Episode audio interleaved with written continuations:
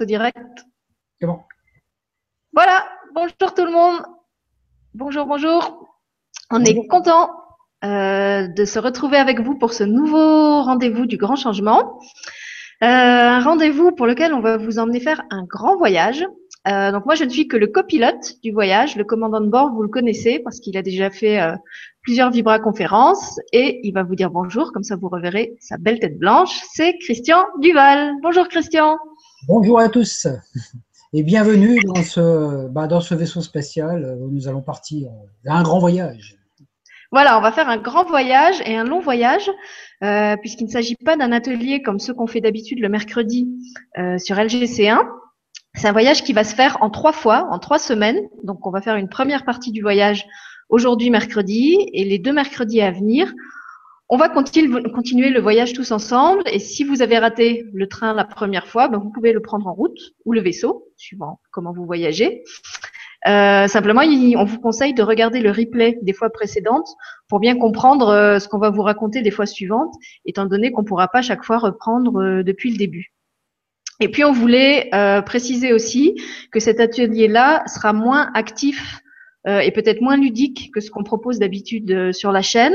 Donc, si vous avez des enfants qui sont ou très jeunes ou très actifs, il se peut que l'atelier d'aujourd'hui ne leur convienne pas, euh, étant donné qu'on va essentiellement vous proposer une méditation. ensuite, on va vous raconter une assez longue histoire à deux voix, avec des images et avec de la musique. Et puis ensuite, on répondra euh, enfin, Christian répondra, parce que moi je suis pas compétente. On répondra euh, à vos questions. Et donc, il y aura beaucoup de, de paroles, d'échanges par la parole et un petit peu moins d'échanges par le jeu et par, euh, la pratique, comme ça a pu être le cas dans l'atelier de, de, massage ou de FT, par exemple. Donc, euh, mettez-vous mettez-vous en condition, prenez vos, prenez vos marques avec vos enfants. Si vous pensez que ça leur convient pas, prévoyez autre chose pour les occuper ou laissez-les euh, écouter, puisque les enfants ont cette capacité extraordinaire d'absorber plein de choses tout en ayant l'air de faire complètement autre chose.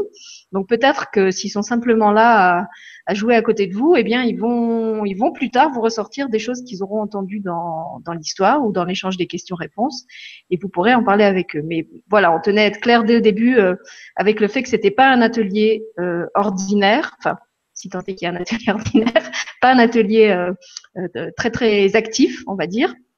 Et, on préférait vous dire tout de suite pour que vous preniez vos dispositions. Voilà.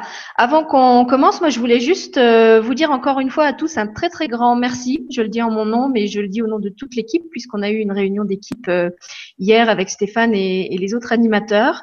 Et euh, même si on vous le dit à chaque fois, on avait envie de vous le redire encore aujourd'hui, que si le grand changement existe, bah, c'est grâce à vous.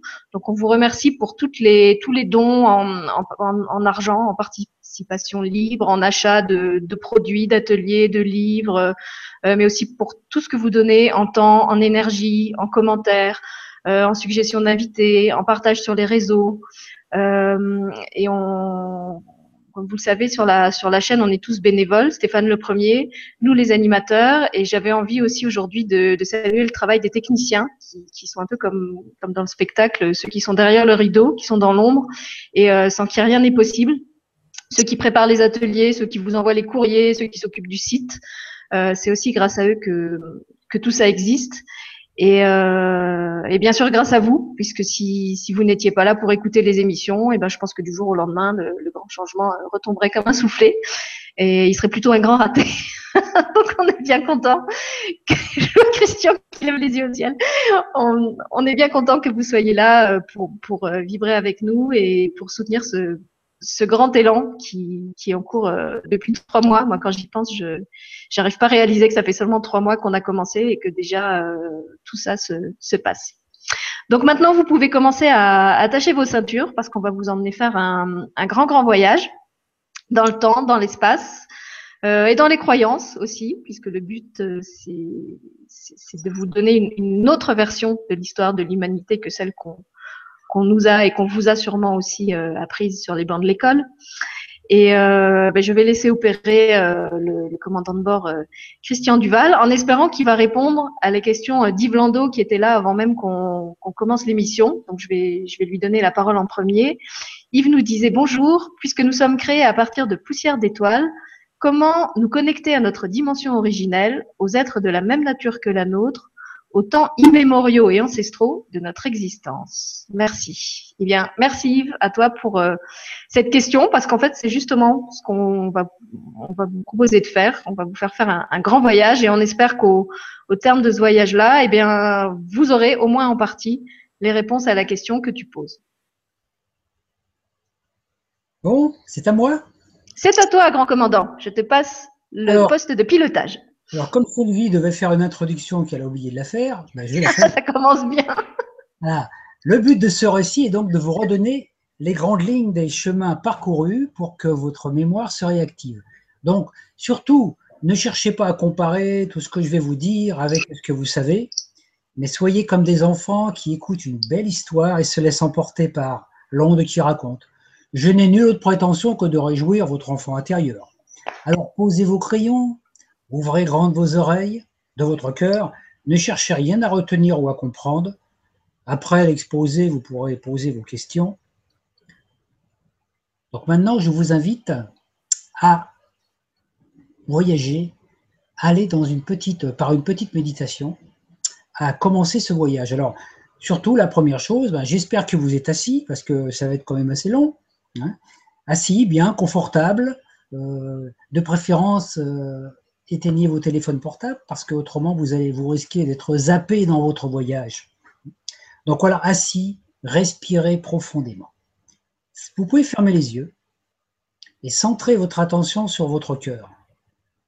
Inspirez, expirez dans la paix profonde, la détente. Oubliez tout, tout. Ne cherchez pas à retenir ni les pensées, ni les émotions, rien. Sentez ce, cette force, cette présence, ce vide dans lequel vous êtes intégré. Vous allez maintenant imaginer que vous êtes sur Terre, dans un endroit de nature que vous aimez bien.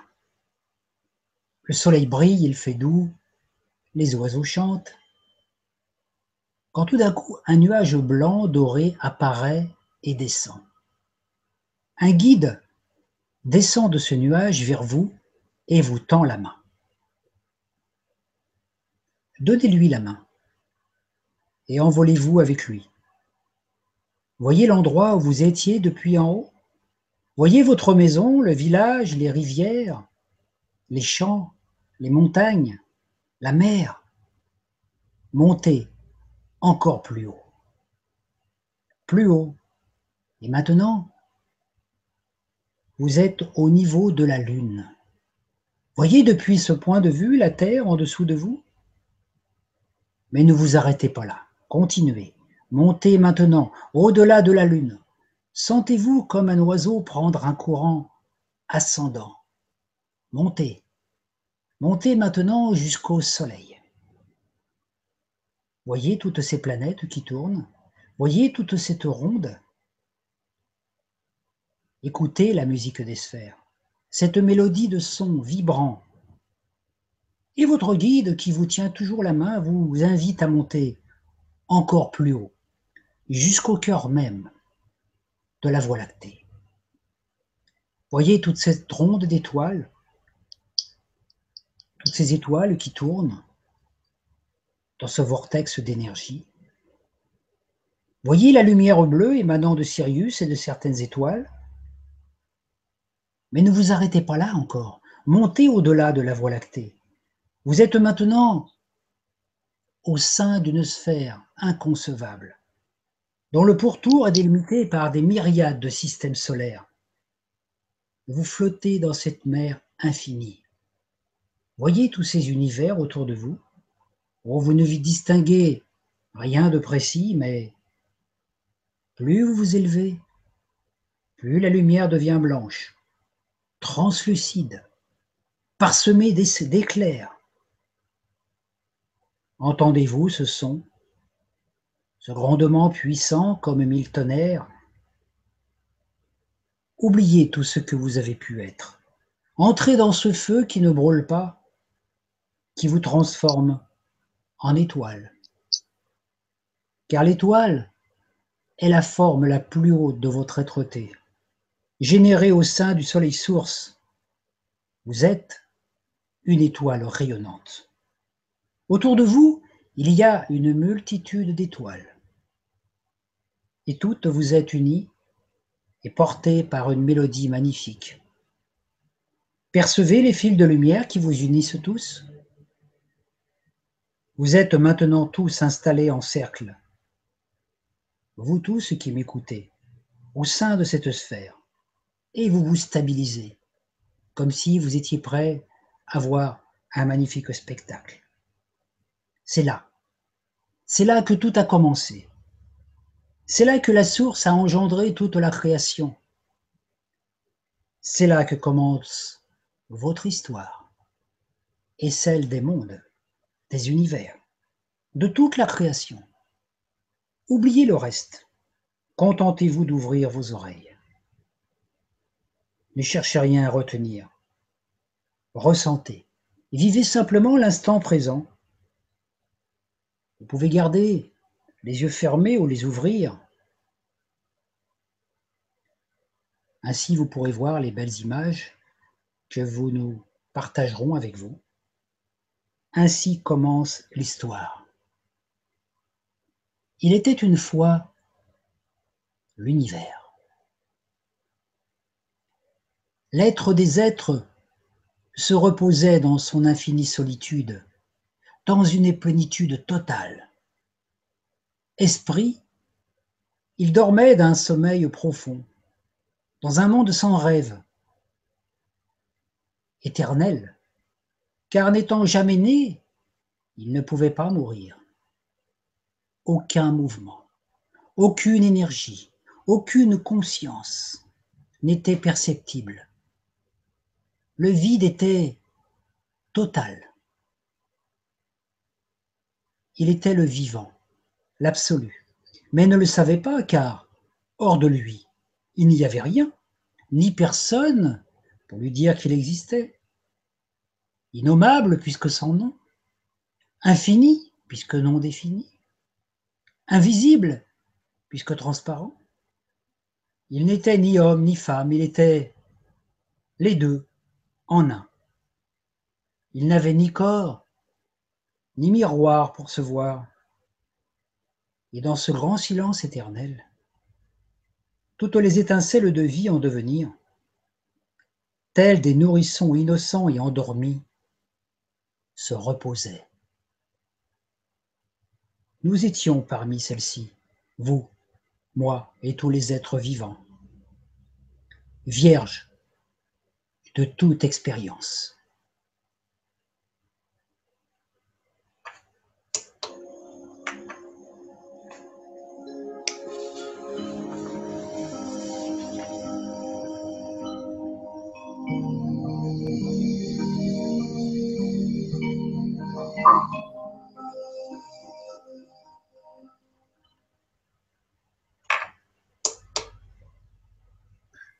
On ne sait pas, trop, pourquoi. Mais un jour, si on peut dire, l'être des êtres se mit à rêver. Il rêva à une création. Il rêva à un monde constitué d'infinis univers, peuplés de créatures à son image, qui ainsi lui renverrait sa propre image. Et en contemplant tout cela, il saurait enfin de quoi il était capable. Au sein de son immensité, il posa son attention sur un point. À partir de celui-ci, il créa une sphère de pure lumière immaculée, comme un immense aquarium. Il remplit la sphère de sa semence de vie. Celle-ci contenait tous les possibles qu'il avait imaginés et rêvés. Une multitude d'étincelles de vie se trouvait là. Toutes ces étincelles étaient lui en lui. Puis, il émit un ultrason, indéfinissable, une musique puissante, un home qui, résonnant dans la sphère, se transforma en onde d'amour, semblable à une mélodie digne d'un opéra. Nous étions parmi ces étincelles présents, mais endormis, vivant mais non conscient, l'onde de vie, ultrasonique nous réveilla, nous donna la vie, et chacun de nous reçut une mélodie particulière, une partition qui était notre identité d'âme.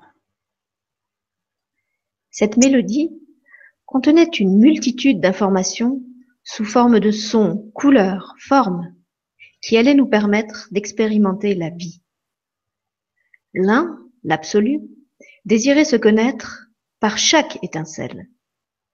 Chaque étincelle serait unique, tout en étant à son image, disposant de tous ses pouvoirs et de tous ses attributs. Toute cette création n'était que le grand rêve de l'être unique, celui que l'on appela Dieu. Et nous, nous étions les créatures de son rêve.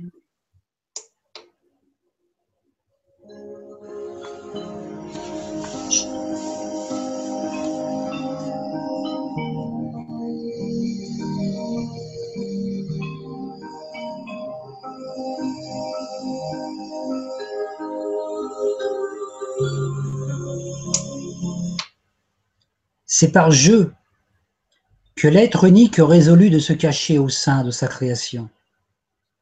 Il mit en scène sa disparition sous forme d'un Big Bang extraordinaire. Par un éclair, il se décomposa en énergie et matière et leurs plus ultimes composants.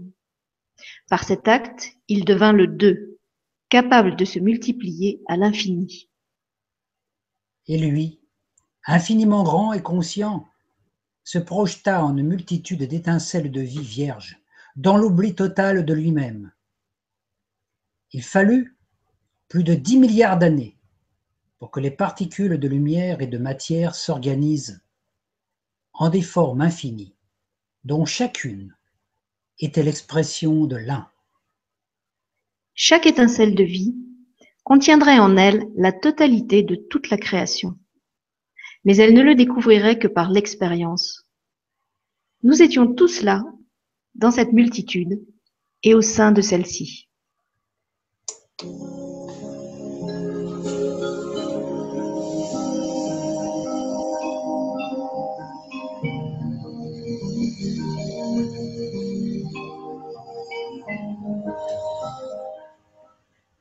Au sein de l'immense sphère de lumière vibrante et tournoyante L'onde de vie créa des vortex, et toutes les particules de lumière et étincelles de vie se mirent à virevolter, à danser. Cela ressemblait à un grand bal. Les électrons s'attiraient, faisaient un tour ensemble, se repoussaient et s'en allaient vers d'autres. Ils s'assemblèrent en atomes. Les atomes s'agencèrent en formes. Ainsi, les galaxies, univers, planètes et étoiles firent leur apparition. Ce fut la première vague de création.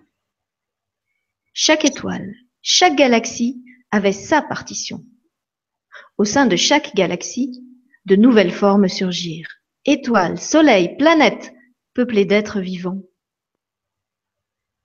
Chaque étincelle de vie était invitée à participer à cette œuvre grandiose, à s'intégrer dans un petit projet, nourrissant le grand projet, afin d'y jouer sa partition d'âme.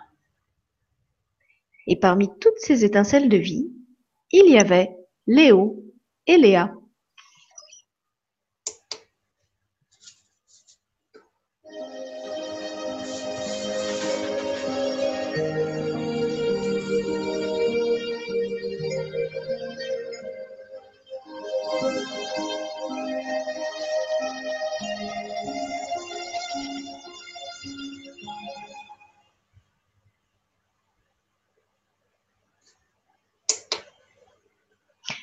Léo et Léa, qui avaient été créés à la ressemblance de l'être unique, pouvaient voyager dans l'espace à la vitesse de leur pensée instantanée. C'est comme s'ils étaient partout à la fois et qu'il leur suffisait de penser à un endroit pour s'y retrouver immédiatement dans une forme de vie adaptée à l'endroit choisi. Il leur suffisait de porter leur attention sur une intention précise et hop, les atomes de leur corps s'assemblaient en ce lieu. Le voyage était instantané et gratuit.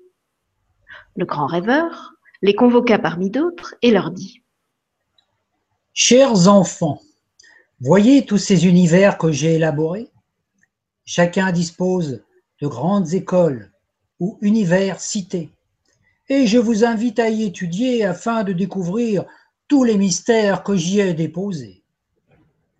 Ainsi commence votre période d'apprentissage. Et lorsque vous aurez visité toutes ces écoles, je reviendrai vous informer de la suite de vos expériences. Léo et Léa étaient ravis. Ils allaient pouvoir voyager gratuitement, découvrir des choses incroyables, afin de parfaire leur identité de futurs créateurs d'univers.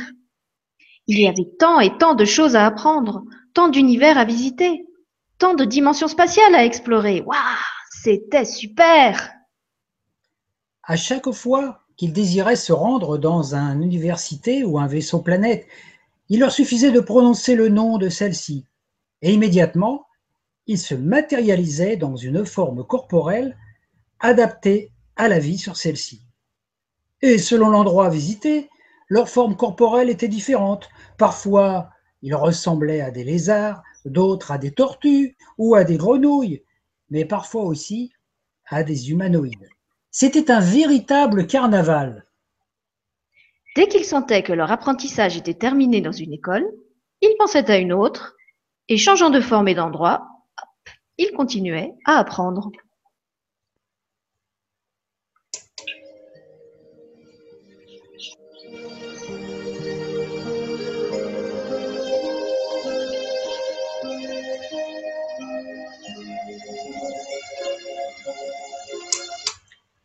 Chaque étoile ou groupe d'étoiles formait une cité universitaire et enseignait un métier particulier. Les médecins, Des pionniers, les généticiens, des artistes, les guerriers, des magiciens, les enseignants. etc., etc. L'étoile Sirius formait des mères généticiennes. Et Vega formait des instructeurs, par exemple. L'apprentissage obligeait les élèves à passer par les sept universités spécifiques au sein desquelles il fallait étudier. Chaque université était reliée à une fréquence colorée et à une onde de forme géométrique.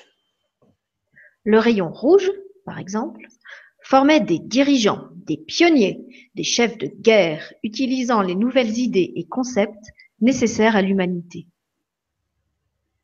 Le rayon bleu formait des guérisseurs psychiques pleins de compassion.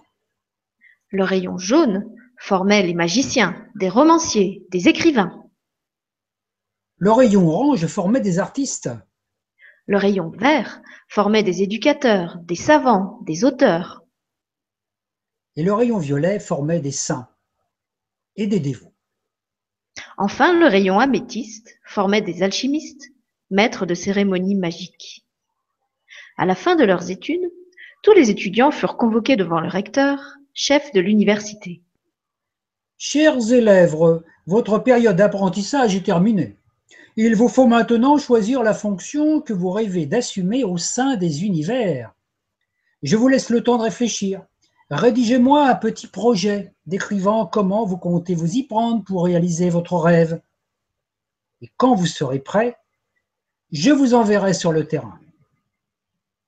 Un projet Mais le ciel était constellé de milliards de galaxies. Chaque galaxie contenait des milliards d'étoiles. Chaque étoile était un soleil, qui avec le temps deviendrait un système solaire habité par des multitudes d'êtres, tous reflets de l'un. Que de possibles Comment choisir?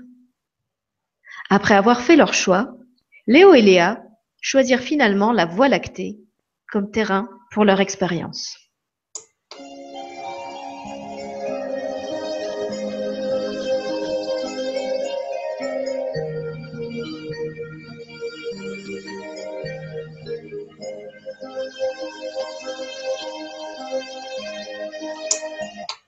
C'est ainsi qu'ils se sont matérialisés sous une forme cristalline lumineuse au sein de celle-ci. Leur corps était constitué d'une sorte de substance plasmique cristalline, source aux reflets bleutés. On aurait dit du chewing-gum. C'est avec cette substance qu'étaient formés tous les mondes, tous les univers. Léo et Léa se sont alors rendus sur l'étoile Sirius, là où habitaient les grands-mères généticiennes. Un ange gardien les accueillit et leur dit Bonjour Léo et Léa, bienvenue sur Sirius. Installez-vous dans la grande salle de projection en 3D. Vous allez visionner un film magnifique, qui va vous révéler comment créer un système solaire. Léo et Léa s'installèrent alors dans de grands fauteuils confortables qui ressemblaient à des nuages floconneux. Ils mirent leurs lunettes 3D et oubliant tout le reste, ils se concentrèrent sur le film.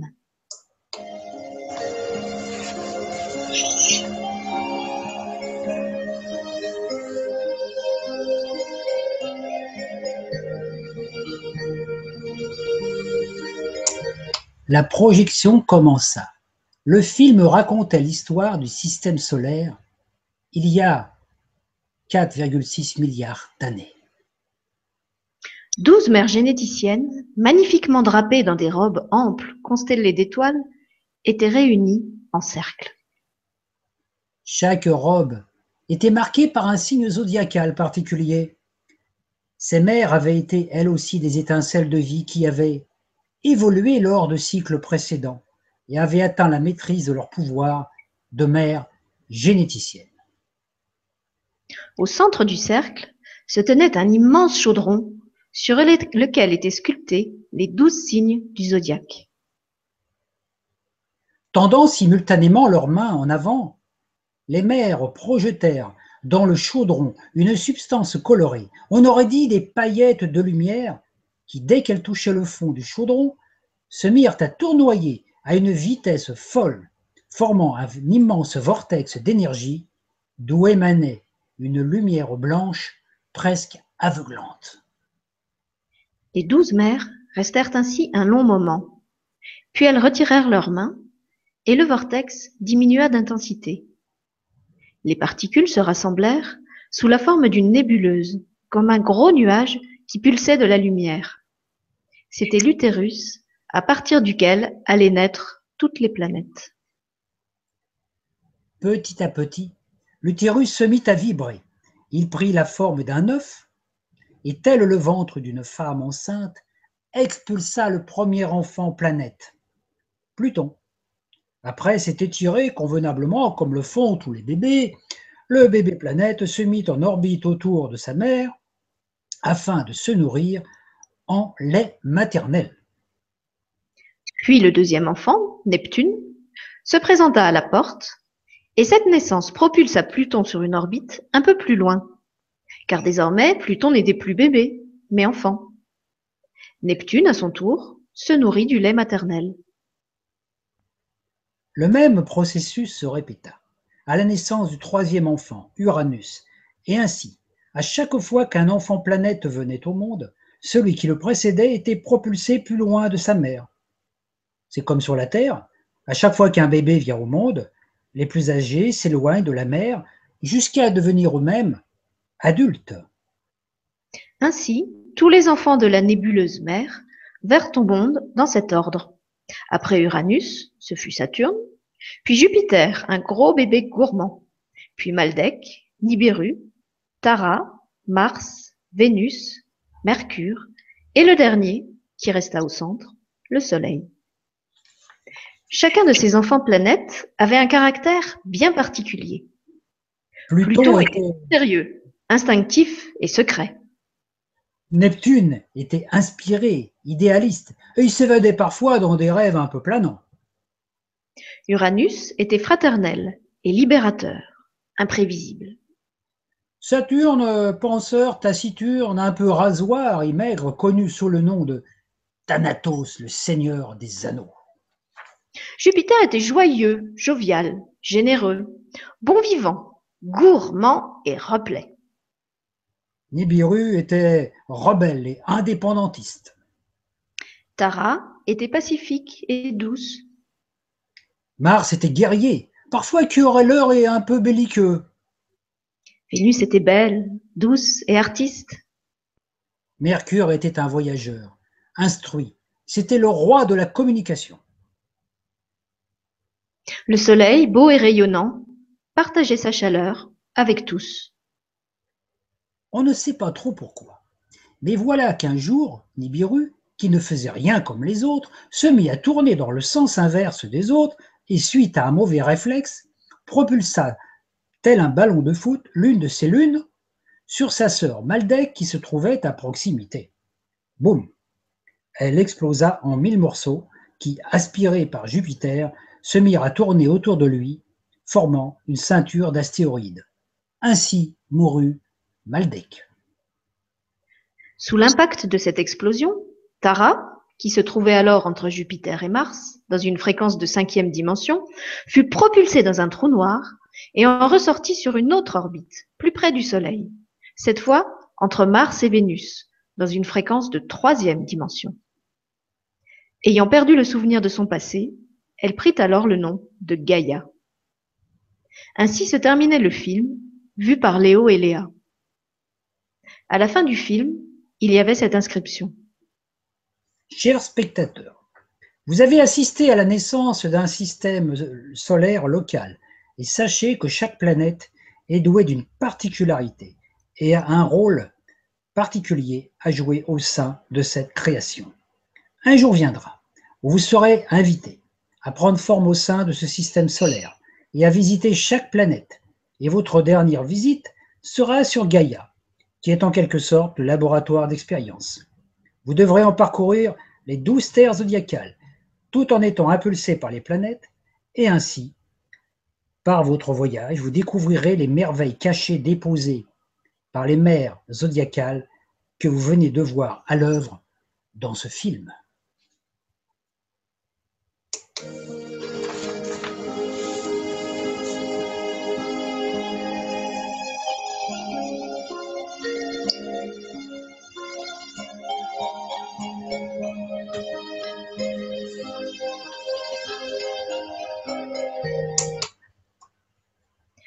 Ce premier film, Léo et Léa furent invités à en visionner un deuxième. Sur celui-ci, on voyait chaque planète à des moments précis de son évolution, et on pouvait observer les humanités plus ou moins évoluées qui y résidaient. Par exemple, la planète Neptune avait été habitée par des âmes très développées, dont certaines s'étaient installées à l'intérieur de la planète. Léo et Léa virent aussi un épisode de l'expérience de Tara. Une humanité très évoluée de cinquième dimension évoluait sur Tara, jusqu'au jour où les initiés se rendirent compte que Nibiru était sorti de son orbite originelle et avait entamé une révolution autour du Soleil à l'inverse de l'ordre établi. Il va sans dire qu'ils sentirent l'imminence d'une catastrophe. Comme ils avaient le pouvoir de voyager dans le temps et l'espace, certains initiés se projetèrent dans le futur au moment juste après la catastrophe. Et grâce à l'aide de certains êtres de Sirius et des Pléiades, ils créèrent un champ d'énergie, une sorte de programme informatique qui contenait toutes les informations concernant Tara. Ce programme fut appelé la sphère d'Amanti, et il serait placé dans le noyau de la nouvelle Terre quand elle aurait pris le nom de Gaïa. Ce programme installait des portes qu'on appelait halls d'Amanti.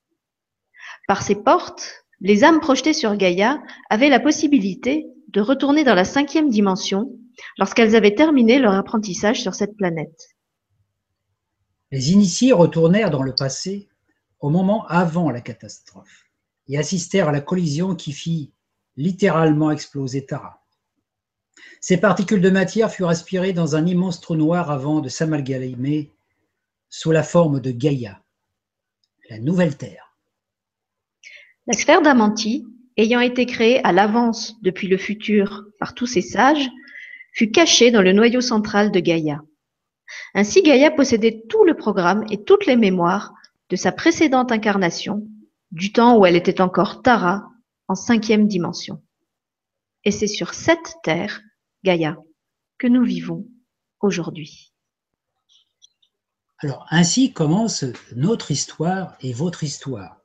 Alors, si vous voulez la suite de cette histoire, nous vous donnons rendez-vous la semaine prochaine parce que nous ne pouvons pas vous révéler tout aujourd'hui, parce qu'il faut déjà assimiler cette histoire.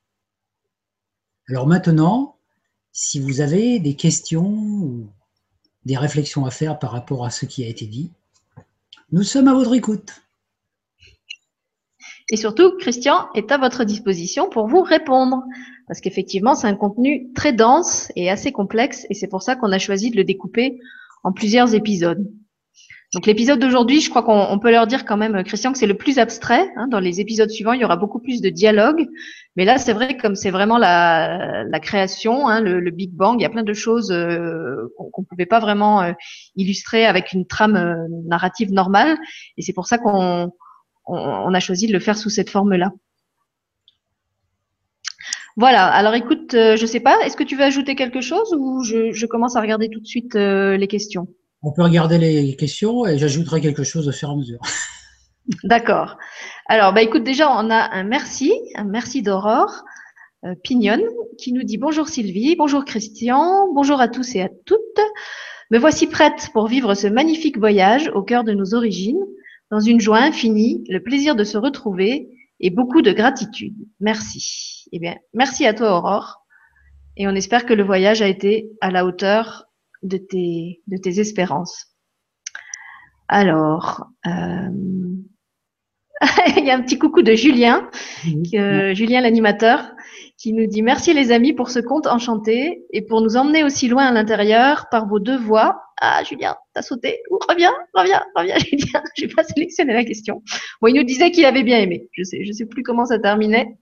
Euh, voilà, par vos deux voix qui se conjuguent au présent et pour nous emmener aussi loin à l'intérieur. Eh bien, écoute, Julien, merci de ton retour parce que c'est vrai que c'est une première de faire comme ça quelque chose euh, où on lit en alternance et où en plus on a la, la musique et les images. Et c'est vrai que je me suis un petit peu emmêlé les pinceaux à certains moments en régie parce que j'avais mon, partage d'écran qui s'activait pas. Donc j'espère que vous aurez quand même tous eu les, les bonnes images avec les bons chapitres.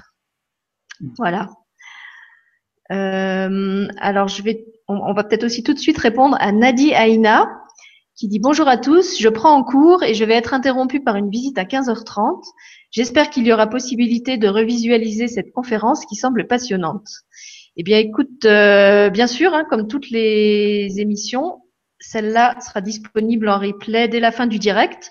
Donc non seulement tu peux réécouter la, totalité du récit si tu veux le reprendre depuis le début avec le, la petite méditation qui a été proposée par Christian euh, avant le début de l'histoire. Et puis ben, tu, là je pense que du coup comme il n'est pas encore 15h30, tu auras entendu au moins cette première partie. Et après ben, tu pourras écouter la suite euh, si tu dois t'absenter.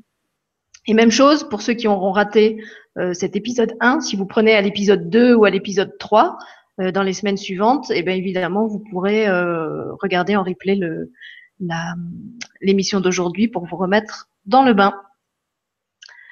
Alors, est-ce que tu es prêt à répondre à la, question sur à la question d'Hélène, Christian, qu'on avait lu avant, avant le commencement du direct Alors, je te la rappelle. Hein. Donc, Hélène disait bonjour et merci beaucoup pour cette conférence. Si l'incarnation est censée nous faire vivre des expériences et grandir en conscience dans ce monde d'énergie cristallisée, Sommes-nous en état de conscience variable avant notre incarnation? Merci. Alors, si tu veux la relire, je la sélectionne et elle va s'afficher en bleu pour toi dans la colonne des questions. Oui, vas-y. Tu repères euh, facilement. Alors, qu'est-ce que je pourrais répondre à ça? Euh, La seule chose, c'est que déjà, euh, il y a le mot conscience.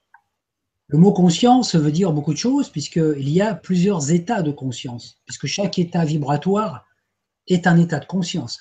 Donc on peut dire que nous, ici, sur cette Terre, dans ce monde un petit peu fermé, isolé un petit peu de la, vibration source, puisque 95% de la lumière source nous est occultée à l'intérieur de cette matrice, c'est comme si on était à l'intérieur d'un programme ordinateur, qu'on est un ordinateur et qu'en fait on n'est qu'un petit peu de courant et qu'on n'a pas assez de courant pour activer tous les programmes qui sont là. Donc à l'intérieur de cette matrice, il y a des programmes qui sont possibles à actualiser. Hein aussi bien des choses de bien, de mal, les maladies, les choses agréables, etc. et tout ça.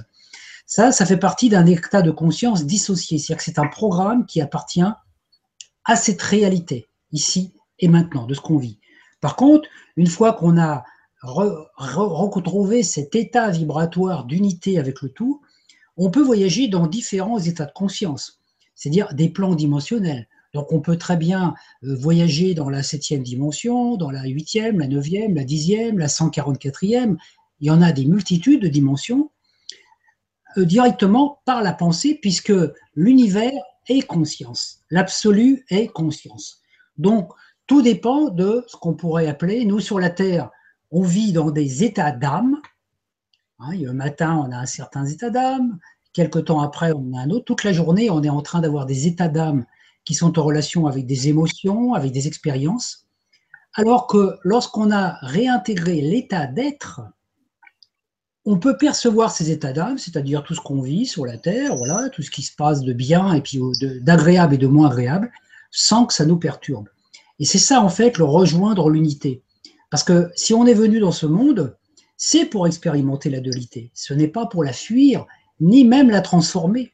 L'unité ne fait pas partie de ce monde dans le sens où ce monde a été créé pour expérimenter la dualité, c'est-à-dire le bien et le mal, qu'on pourrait dire, mais aussi le froid et le chaud. Parce qu'on ne peut connaître l'un que lorsqu'on expérimente l'autre. Un exemple, si je veux, moi je peux connaître le chaud parce que je sais ce qu'est le froid. Je peux connaître la plénitude parce qu'il y a des moments où je connais le manque. Si j'étais toujours dans la plénitude, je ne saurais pas ce qu'est la plénitude. Si j'étais toujours dans la chaleur, je ne saurais pas ce qu'est le froid. Donc on est dans un monde ici où on expérimente l'opposé de ce qu'on veut vivre pour nous permettre de retrouver l'unité. Exemple, si je suis quelqu'un qui est branché sur le bien et que je veux à tout prix faire le bien sur la planète, comme beaucoup d'humains, automatiquement, c'est que je reconnais que le mal existe. S'il n'y avait que le bien qui existait, j'affirmerais cela. Donc le tout, c'est dès l'instant que je fais le bien, c'est que je reconnais que le mal existe et que naturellement, je perçois le mal. Mais soit je lutte contre le mal et je rentre dans, un conflit, soit j'accepte le mal, ou ce que j'appelle mal, comme étant une complémentarité de ce que moi je nomme le bien, dans le sens où il n'y a ni bien ni mal, il n'y a que des expériences. Alors de vie en vie, on fait des expériences. De temps en temps, on est des gentils, et puis de temps en temps, on est moins gentil, on peut, être, on peut avoir été un tyran, on peut avoir été quelqu'un d'extrêmement bon, mais l'important, c'est que quand on se réincarne dans la vie suivante, on n'est pas obligé de suivre la continuité de ce qu'on a vécu avant. Quand on a fait une expérience de, par exemple, qu'est-ce que c'est qu'être la tyrannie, qu'est-ce que c'est qu'être un tyran, et puis d'imposer sa volonté aux autres. Quand on a fait l'expérience et qu'on se rend compte que ça n'apporte rien de bon ni à nous ni aux autres, on peut passer à autre chose. Donc en fait, nous, on est dans un monde où il y a plein de choses à expérimenter et on, est venu dans ce monde pour expérimenter ces choses, pour justement faire nos choix et dire, tiens, cette chose-là, oui, ça, j'ai envie de le vivre cette chose-là, j'ai envie de, ne pas la vivre, etc. Donc à partir de là, il arrive un moment où on est sur cette terre, dans cette conscience d'incarnation, dans ce corps, et on peut être conscient de tous ces autres états d'être qui sont possibles dans les autres dimensions. Mais on est ici et maintenant, dans ce corps physique. C'est-à-dire que moi, par exemple, ici, Christian Dival, qui est en train de parler, j'ai un corps qui est mon laboratoire, c'est mon temple, c'est ma vesture, mon vêtement, qui me sert à m'exprimer dans ce monde. Si je n'avais pas ce corps, je ne pourrais pas m'exprimer dans ce monde parce que je serais invisible. Donc je m'exprime dans ce monde, mais l'important c'est que moi je reste connecté à ma conscience multidimensionnelle qui me permet d'avoir des points de vue qui sont au-delà des visions de ce monde cristallisé, c'est-à-dire de ce que je vois par mes yeux, ou tout ce que je ressens par mes sens. Donc ça me permet d'être là, dans mon corps euh, physique, dans cette troisième dimension, mais tout en étant unifié.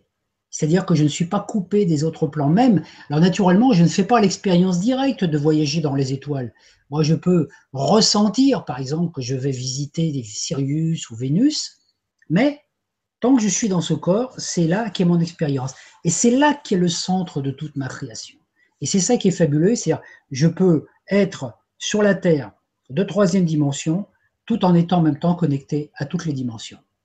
Et comme toutes les dimensions correspondent à la conscience universelle, c'est-à-dire l'absolu, la source, je peux dire que je suis une incarnation de la source comme tout humain l'est aussi. Donc voilà, on peut dire que au lieu d'avoir un petit logiciel euh, limité à la troisième dimension, on dispose d'un immense logiciel qui nous permet d'avoir les informations dont on a besoin au moment où on en a besoin.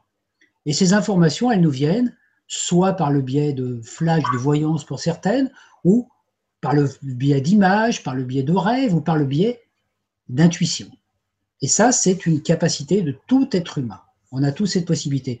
Donc, le tout, c'est que nous, on doit faire attention de ne pas se laisser cristalliser ou perturber par nos états d'âme. Les états d'âme, ils sont là, il faut les laisser passer. Un moment, comme pour l'enfant. Un enfant, par exemple, il va avoir un état d'âme de tristesse qui va lui passer. Un seul coup, il va se trouver très triste, il va être très triste. On ne sait pas pourquoi il est triste, mais il est triste. Il vit ça, il laisse passer, puis cinq minutes après, il éclate de joie. Nous, adultes, c'est un peu plus difficile parce que quand on est triste, généralement, on trimballe l'information toute la journée, parfois pendant des semaines, des mois, des années, et parfois même pendant plusieurs incarnations. Donc voilà, c'est d'arriver à retrouver cette conscience d'enfant qui est capable de vivre tout en étant connecté à l'être des êtres. Voilà ce que je pourrais dire. Merci Christian. Alors écoute, puisque tu, parles de, joie, eh ben, j'ai envie de te communiquer un petit peu la, joie de nos sympathiques téléspectateurs qui nous renvoient des, des commentaires hyper positifs Sur notre euh, sur notre lecture à deux voix. Euh, on est content que ça, ça ait fonctionné pour vous et que vous vous ayez réussi à rentrer dedans, hein, parce que c'est vrai que Christian vient de finir son déménagement, donc jusqu'à hier il n'avait pas de connexion internet. On se demandait un peu comment on allait faire le direct. Et moi, chez moi, j'ai un ravalement de façade. Donc il y a des jours j'ai pas la lumière, il y a des jours j'ai la perceuse. Enfin c'est c'est un peu folklore comme condition. Mais apparemment euh, ça s'est bien passé pour vous puisqu'on a par exemple Jocelyne qui te dit merci Christian pour cette belle histoire. J'ai hâte d'entendre la suite. Donc rendez-vous Jocelyne mercredi prochain et le mercredi d'après. Que de belles conférences sur le grand changement. Bravo à toute l'équipe. Merci. Jocelyne.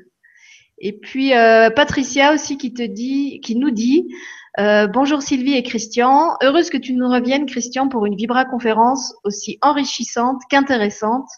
Merci.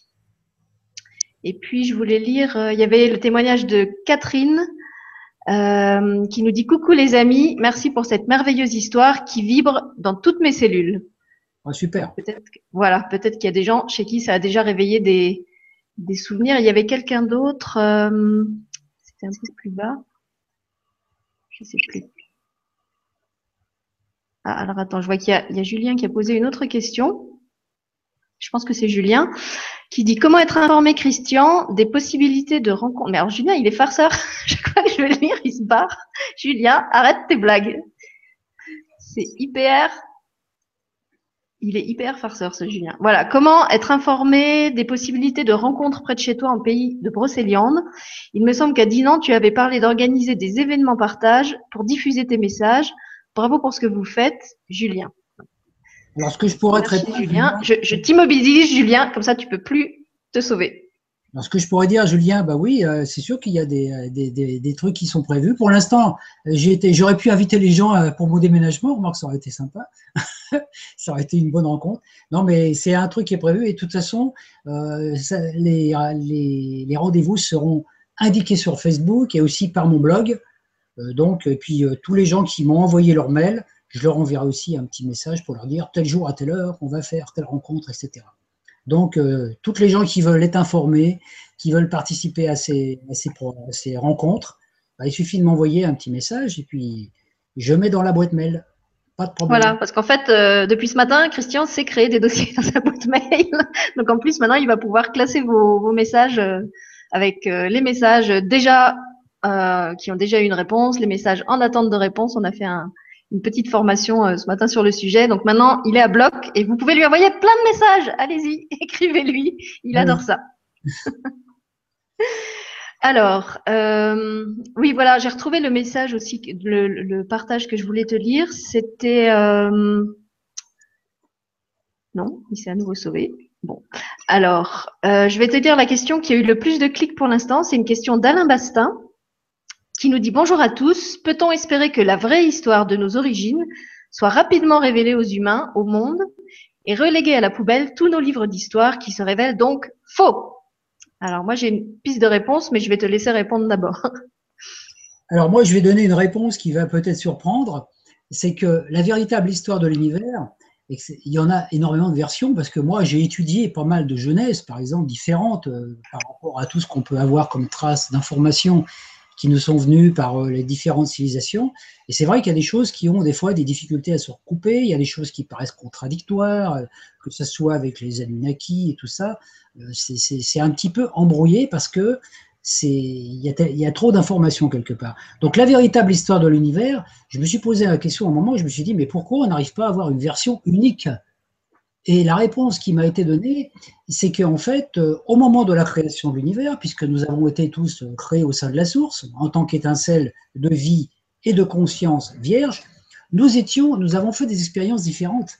Donc certains d'entre nous ont participé, selon leur filiation d'âme, ont participé à une création d'univers à partir du Cyrus, d'autres euh, à partir euh, de la constellation du Draco, d'autres à partir d'Orion, d'autres à partir d'Alcyone ou d'Arcturus. Donc selon l'endroit où on était dans notre participation au moment de la création de notre univers, il est évident qu'on n'a pas le même point de vue. C'est exactement quand, on regarde un spectacle, selon l'endroit où on est placé, on n'a pas le même angle des, des acteurs sur la scène. Et c'est la même chose. C'est pour ça que moi je dis qu'il y a autant de genèse de la création qu'il y a d'être conscient, c'est-à-dire de conscience, c'est-à-dire qu'on est des milliards d'êtres.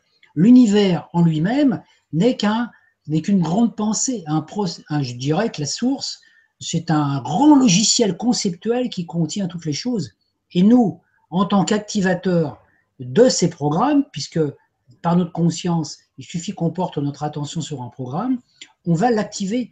Donc on peut dire que s'il y euh, avait 5 milliards d'individus qui ont participé, à, par exemple, à la création de, la planète Vénus, il y aurait 5 milliards de points de vue différents, parce que chaque individu, chaque conscience vivrait une expérience différente. Donc en fait, chacun de nous étant un point de la source, la véritable histoire de la création commence à l'intérieur de nous. Donc ce qui serait génial quelque part, c'est que chacun de nous, et c'est le but aussi de cette, euh, de cette saga, c'est que chacun de nous puisse retourner à l'intérieur de lui, on peut dire au centre de son étincelle, puisque l'étincelle de vie, elle est là en nous, dans notre cœur. Notre vibration d'âme est là, puisque cette identité d'âme qu'on recherche, c'est la vibration de notre être. Et si on n'était pas animé par la vibration de notre âme, on ne serait pas vivant.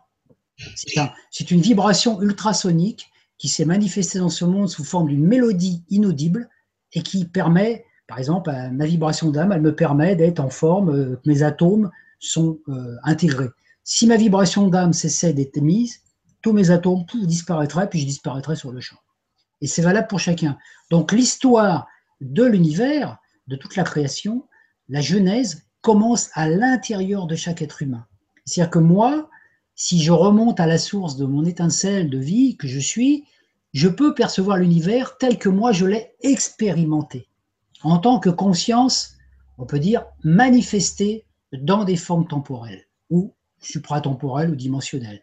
Peu importe la forme que j'ai, peu importe la dimension. Donc c'est ça. Donc en fait, c'est mon histoire. Donc ce qu'on raconte, ou ce que je raconte dans, dans cette saga, c'est une trame générale. Alors naturellement, il y a peut-être certains puristes qui ont des visions par rapport à la création selon euh, certains livres qui vont dire ouais il raconte n'importe quoi c'est de la fabulation etc je sais que ça peut paraître ça pour certains parce qu'il est très difficile de mettre tous les détails en place. Moi mon but en écrivant cette saga ça a été surtout d'aider chacun à dire remonter à la source et essayer de percevoir vous l'univers. Comment vous le ressentez? Puisque nous sommes tous différents. Nous sommes tous nés au sein de la source en tant qu'étincelle de vie, nous sommes des, parties du 1, des parties holographiques du 1, c'est-à-dire qu'on contient toute la mémoire de l'univers, mais chacun d'entre nous a une expérience complètement unique. Moi, mon expérience, elle est unique, et celle de chaque auditeur est unique. Donc on peut dire qu'il n'y a pas vraiment une histoire qui pourrait dire, voilà, l'univers, il est comme ceci, il est comme cela. Ça, c'est la vision matérialiste scientifique qui détermine l'univers est comme ceci, il y a des animaux, il y a des végétaux, il y a des planètes, il y a des étoiles, il y a des êtres humains, Et les êtres humains doivent faire ceci, ils doivent attraper des maladies, ils doivent manger ceci, ils doivent grandir, ils doivent penser ceci. Toute une espèce de logistique qui fait partie d'un programme tronqué. Alors qu'en fait, c'est pas du tout ça. L'univers n'est que conceptuel. Donc je pourrais dire qu'il y a autant d'univers qui existent qu'il y a d'êtres humains, enfin d'êtres pensants. Donc si on est 5 milliards, euh, nous euh, sur la Terre, on est déjà 6 euh, milliards d'individus, il y a déjà 6 milliards d'univers différents. Parce que moi, dans mon univers, moi, actuellement, dans l'expérience, par exemple, je vois Sylvie en face de moi sur mon écran. Sylvie, j'ai une façon de l'apercevoir. Je l'imagine, enfin, je la vois comme elle est, etc. Je ressens ce, que peut être Sylvie. Donc, dans mon univers, Sylvie existe. Mais dans l'univers de son compagnon, elle existe aussi. Dans l'univers de son enfant, elle existe.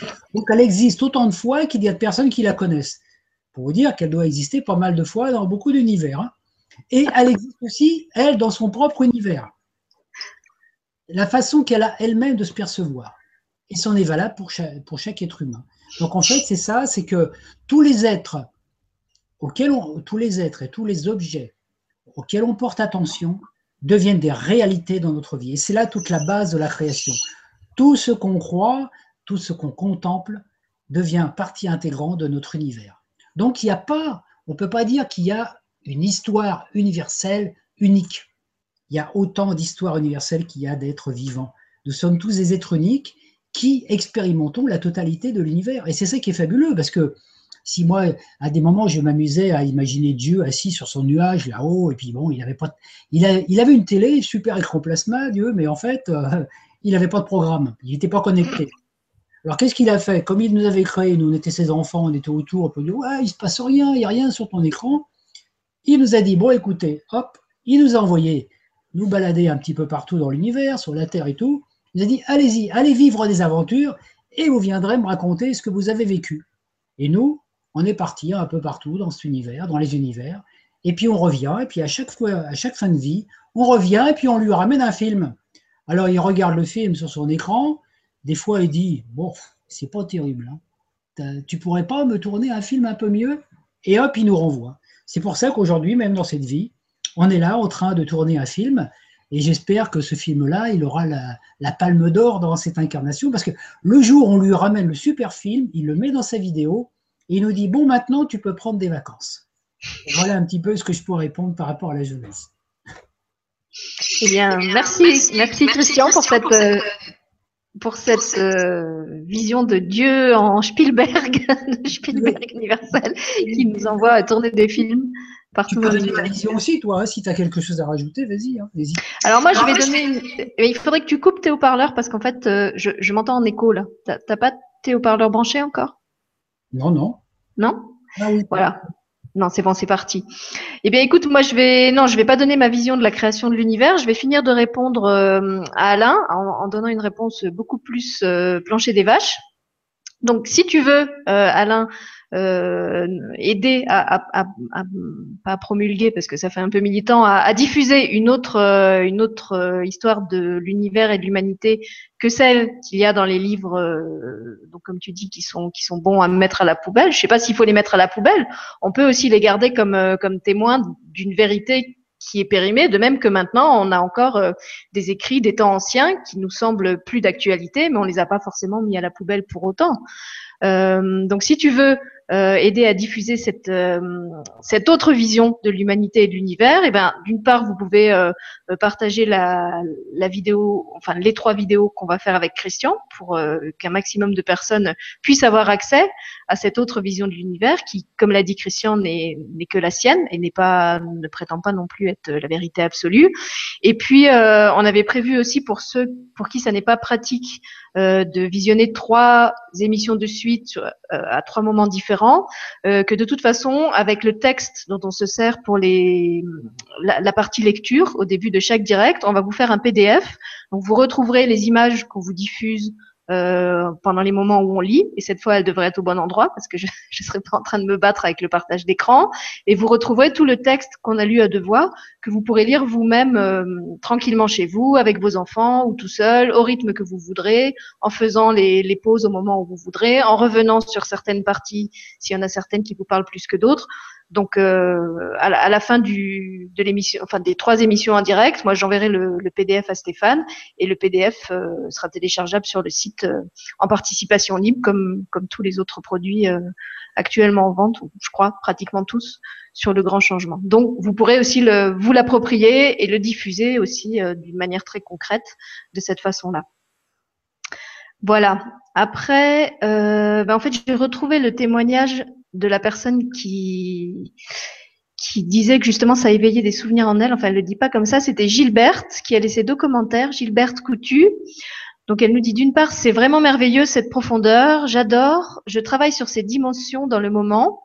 Merci au guide pour le voyage au cœur de nos origines et merci à vous. Donc elle a laissé celui-là en premier et puis elle en avait laissé un autre un peu plus bas. Voilà où elle disait merci, ça vient me toucher personnellement. Je travaille beaucoup sur mon moi profond ces temps-ci, donc merci. Donc je crois que c'était aussi un petit peu ça, hein, Christian. L'idée, c'était au travers d'une belle histoire qu'on allait raconter de de réveiller un petit peu ces mémoires qui, qui sont présentes, comme tu dis, en chacun de nous, parce qu'en fait, le, le, souvenir du film et des, des films qu'on a tournés auparavant, on, les a en nous, ils sont dans nos cellules. Et, le voyage, on peut le faire aussi à l'intérieur de soi. On n'est pas obligé forcément de se, se connecter euh, sur le grand changement et, d'écouter les directs. Même si on a besoin de vous pour écouter les directs, vous pouvez aussi euh, tout simplement rentrer à l'intérieur de vous et essayer de chercher tous ces souvenirs et toutes ces mémoires qui sont en vous, qui sont là, qui sont qui sont engrammés. Rien à ajouter, maestro? Non, non, il y en a ajouté par-dessus. D'accord. Alors après, on avait deux questions. En fait, c'est marrant parce que c'est deux questions de deux personnes différentes, mais elles, partent un peu dans le même sens, où ils font référence à Ivanov. Euh, donc il y a par exemple Dani, Dani Renaissance, qui nous dit bonjour Christian, Sylvie et tous. Omram Mikhail Ivanov enseignait que les êtres les plus évolués de notre système solaire résident dans le Soleil. Y a-t-il moyen de se connecter et de profiter de la vibration de ces êtres? Et si oui, comment? Merci. Alors, c'est sûr que bon, c'est une question qui me touche beaucoup parce que le maître Omram, euh, comme j'ai eu l'occasion de, le côtoyer dans cette vie, ça a été vraiment pour moi une révélation. Quand je l'ai vu, quand j'ai rencontré le maître Omram, pour moi, c'était un peu une partie du soleil descendue sur la Terre, hein, cette énergie. Donc, il faut savoir que, de toute façon, notre système solaire, euh, c'est c'est le corps, comment je veux dire, notre système solaire en entier est le corps de l'androgyne solaire, celui qu'on appelle, nous, dans notre univers, Christ. Parce que chaque. C'est ça, ça, ça qu'il faut arriver à comprendre au début, parce que, comment je veux dire, euh, je vais, je vais résumer un petit peu. Dans, dans, le principe originel, il y a l'énergie masculine et féminine. On peut dire père et mère. Le père et la mère ont une relation d'amour entre eux. Ils génèrent un champ d'énergie. On peut dire exactement comme un homme et une femme qui s'aiment. Ils génèrent un, champ d'énergie qui s'échange de l'un à l'autre. Ce champ d'énergie, c'est ce qu'on appelle le fils. C'est une sorte de matrice d'énergie au sein duquel il va y avoir un être, une, entité, on peut dire, qui va se manifester, qui va être l'incarnation. Le fils est celui qui rend manifester toutes les idées et les concepts qui sont générés par le père-mère. Donc on peut dire que le fils, à l'origine, la source, c'est le fils de l'absolu. Et à chaque fois qu'un fils existe, lui-même se projette après. Donc le fils va devenir père et va aussi euh, engendrer, lui aussi, par, exemple le fils, le fils né au sein de la Voie lactée, va engendrer les systèmes solaires de la Voie lactée.